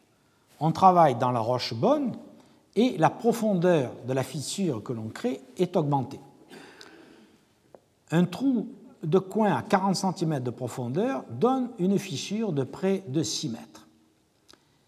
Les données tirées des exploitations traditionnelles des carrières de roches dures permettent d'estimer qu'un carrier utilisant une aiguille fait un trou de coin de ce type-là, du type de ceux que l'on voit, en deux heures et demie et environ 6300 coups de marteau, ce qui implique qu'un carrier pouvait, travailler, pouvait tailler environ quatre trous par jour. Comme il fallait reforger la broche tous les 1500 coups, un carrier avait besoin de 17 broches par jour, ce qui explique la présence permanente de forgerons sur les sites des carrières. Lorsque les trous étaient réalisés, on enfonçait des coins entre deux plaquettes de fer. Il ne faut pas en effet que le coin touche le fond. Ensuite, un marteleur spécialisé équilibrait les coups pour mettre la roche en tension et détacher le bloc, ce qui demande pour les grandes colonnes une technicité et une très longue expérience. Les équipes étaient composées au jour le jour, nous l'avons vu, car il n'y avait pas de travail permanent dans une carrière. Le commandement envoyait les ouvriers en fonction de la tâche à réaliser, ce qui explique les, travaux, les tableaux de distribution des ouvriers. Un exemple typique, par exemple, est euh, l'Oclode 700, où, euh, qui indique qu'on envoie 10 hommes à Kenélatomia de la carrière de Kénélatomia, 53 à celle de Philocérapis, un seul dans celle de Rome et un seul à celle de Maron. On a bien d'autres exemples, comme par exemple l'Oclode 725, qui date de 136-137, où euh, on envoie 34 hommes pour charrier des outres, 6 qui sont envoyés euh, pour faire du bois, et on envoie aussi 6 trempeurs et souffleurs, 6 trempeurs pour les forges, et souffleur également pour les forges, trois hommes à la forge centrale, trois hommes euh, au poste de guet et euh, neuf travailleurs dans la carrière. Donc on a toutes ces listes qui nous permettent d'estimer le nombre de, euh, de, travailleurs et leur emploi. La phase initiale, en effet, de détachement du bloc demandait beaucoup de tailleurs de pierre et de forgerons. Les données tirées des carrières du XIXe siècle montrent qu'un forgeron et son aide peuvent appointer 140 pointerolles par jour. Comme un tailleur de pierre en use 17, il faudrait donc un forgeron pour 4 tailleurs de pierre. Or, les ostracas donnent un autre ratio. Selon Adam Bulow-Jacobsen, il y avait un forgeron pour 12 carriers. Il aurait donc fallu que le forgeron appointe les pointerolles en seulement 5 minutes, ce qui paraît euh, peu pour reforger tous les outils. Et même si les forgerons du Mont Splodenius disposaient chacun de deux aides, nous le savons par les ostracas, cela paraît insuffisant. Il disposait en effet des fusées-tailles qui actionnaient les soufflets et des pharmaxarioi qui trempaient les fers rougis dans l'eau. La proportion d'un forgeron pour 12 tailleurs est donc loin du ratio idéal. Il faut donc en conclure que les tailleurs de pierre ne faisaient pas seulement de la taille de la pierre, ils ne faisaient pas seulement que creuser euh, des, des, trous pour enfoncer les coins, mais qu'ils faisaient aussi d'autres tâches qui ne nécessitaient pas d'appointer les outils en permanence. Quoi qu'il en soit, David Peacock a montré que 53 carrières sur 130 possédaient une forge marquée par des cendres ou des scories. Un bon exemple est donné par la forge de la carrière 89 que vous voyez ici. Il y a deux pièces accolées au rocher. Dans la partie nord, on trouve cinq bassins de trempe, ici. Au sud-ouest se trouvait la forge, et, et avec deux pierres verticales en V qui sont vitrifiées. Au nord, alors voici les, bassins de trempe tels qu'ils ont été retrouvés, qui sont enduits euh, de, mortier et qui contenaient l'eau. Et ici, l'ensemble où se trouvait la forge, avec deux dépressions, l'une qui est liée à l'emplacement du soufflet et liée à deux euh, trous qui permettaient au soufflet euh, d'actionner le feu dans la forge, et la deuxième dépression est celle où se trouvait l'ouvrier chargé euh, d'actionner les souffles. Outre les forgerons et les carriers, les listes de personnel indiquent la présence d'un contremaître, ergodotesse, et d'un ou plusieurs marteleurs. Nous avons vu ces personnages qui savaient équilibrer les coups pour détacher le bloc sans les casser.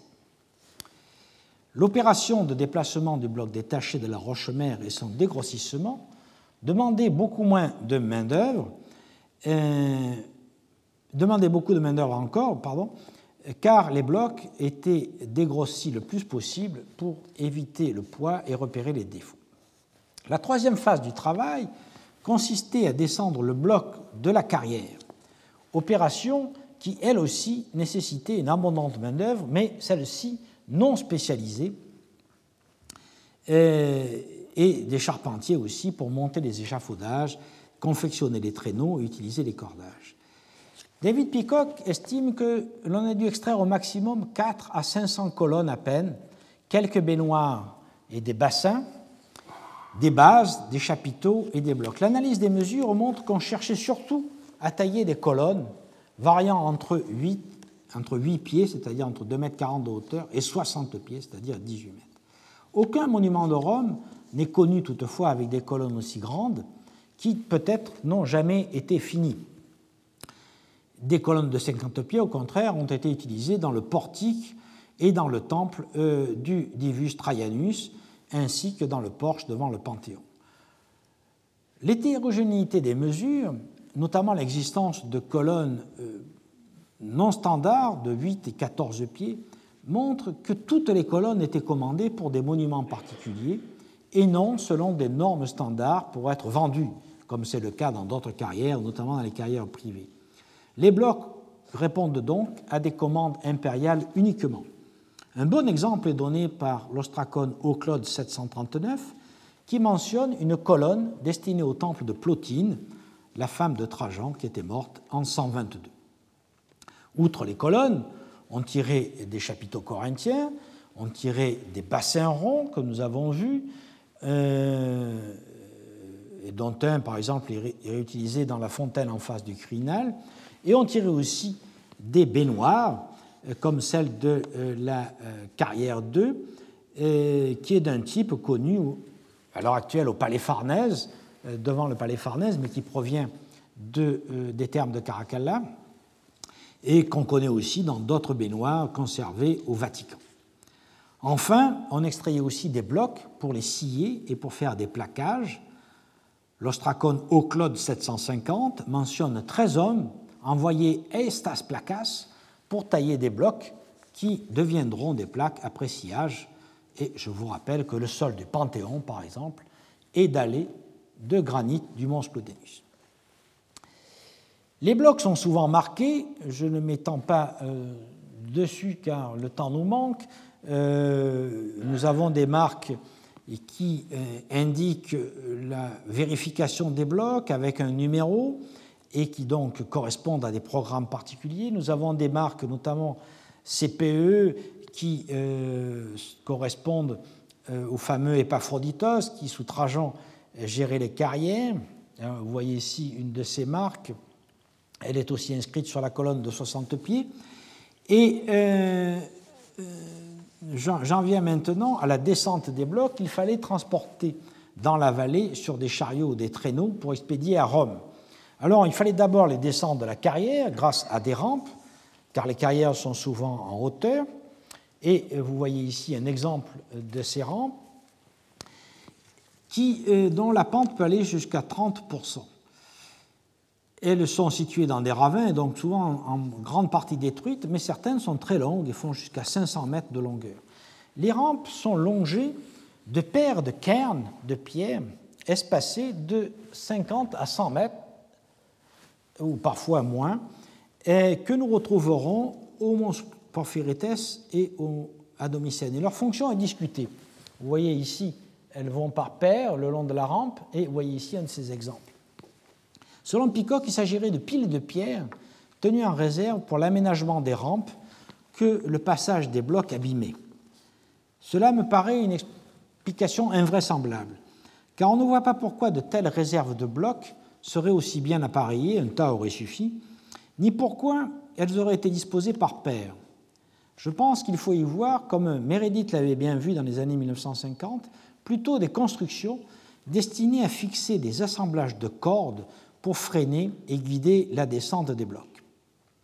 Des monolithes verticaux fixés dans la roche-mère ont cette même fonction dans des carrières très pentues comme celle du Pentélique en Grèce. Il faut donc imaginer que l'on plaçait des bois verticalement sur le pourtour de ces amas de pierre et que l'on fixait des cordages autour. La masse de ces amas formée lorsqu'elle était rendue compacte par cet assemblage. Euh, la masse de, ces amas était suffisante, à mon avis, pour résister à la traction des blocs qui dévalaient la pente sur des rouleaux. Et donc, il faut imaginer que chaque fois, euh, autour de ces amas de pierre, il y avait des bâtis de bois euh, qui permettaient de fixer des cordes. Ces rampes finissaient dans, les vallées, sur des quais de chargement que euh, nous examinerons dans 15 jours lorsque euh, je finirai de parler de cette carrière et que j'aborderai celle du Mons Porphyrites, le Métalone Porphyritou, et celle de Kénélatomia que notre équipe a fouillé il y a dix ans et qui euh, vous donnera des euh, données euh, complètement inédites puisque nous sommes en train d'en préparer la publication. Merci. Retrouvez tous les contenus du Collège de France sur www.colège-2-france.fr.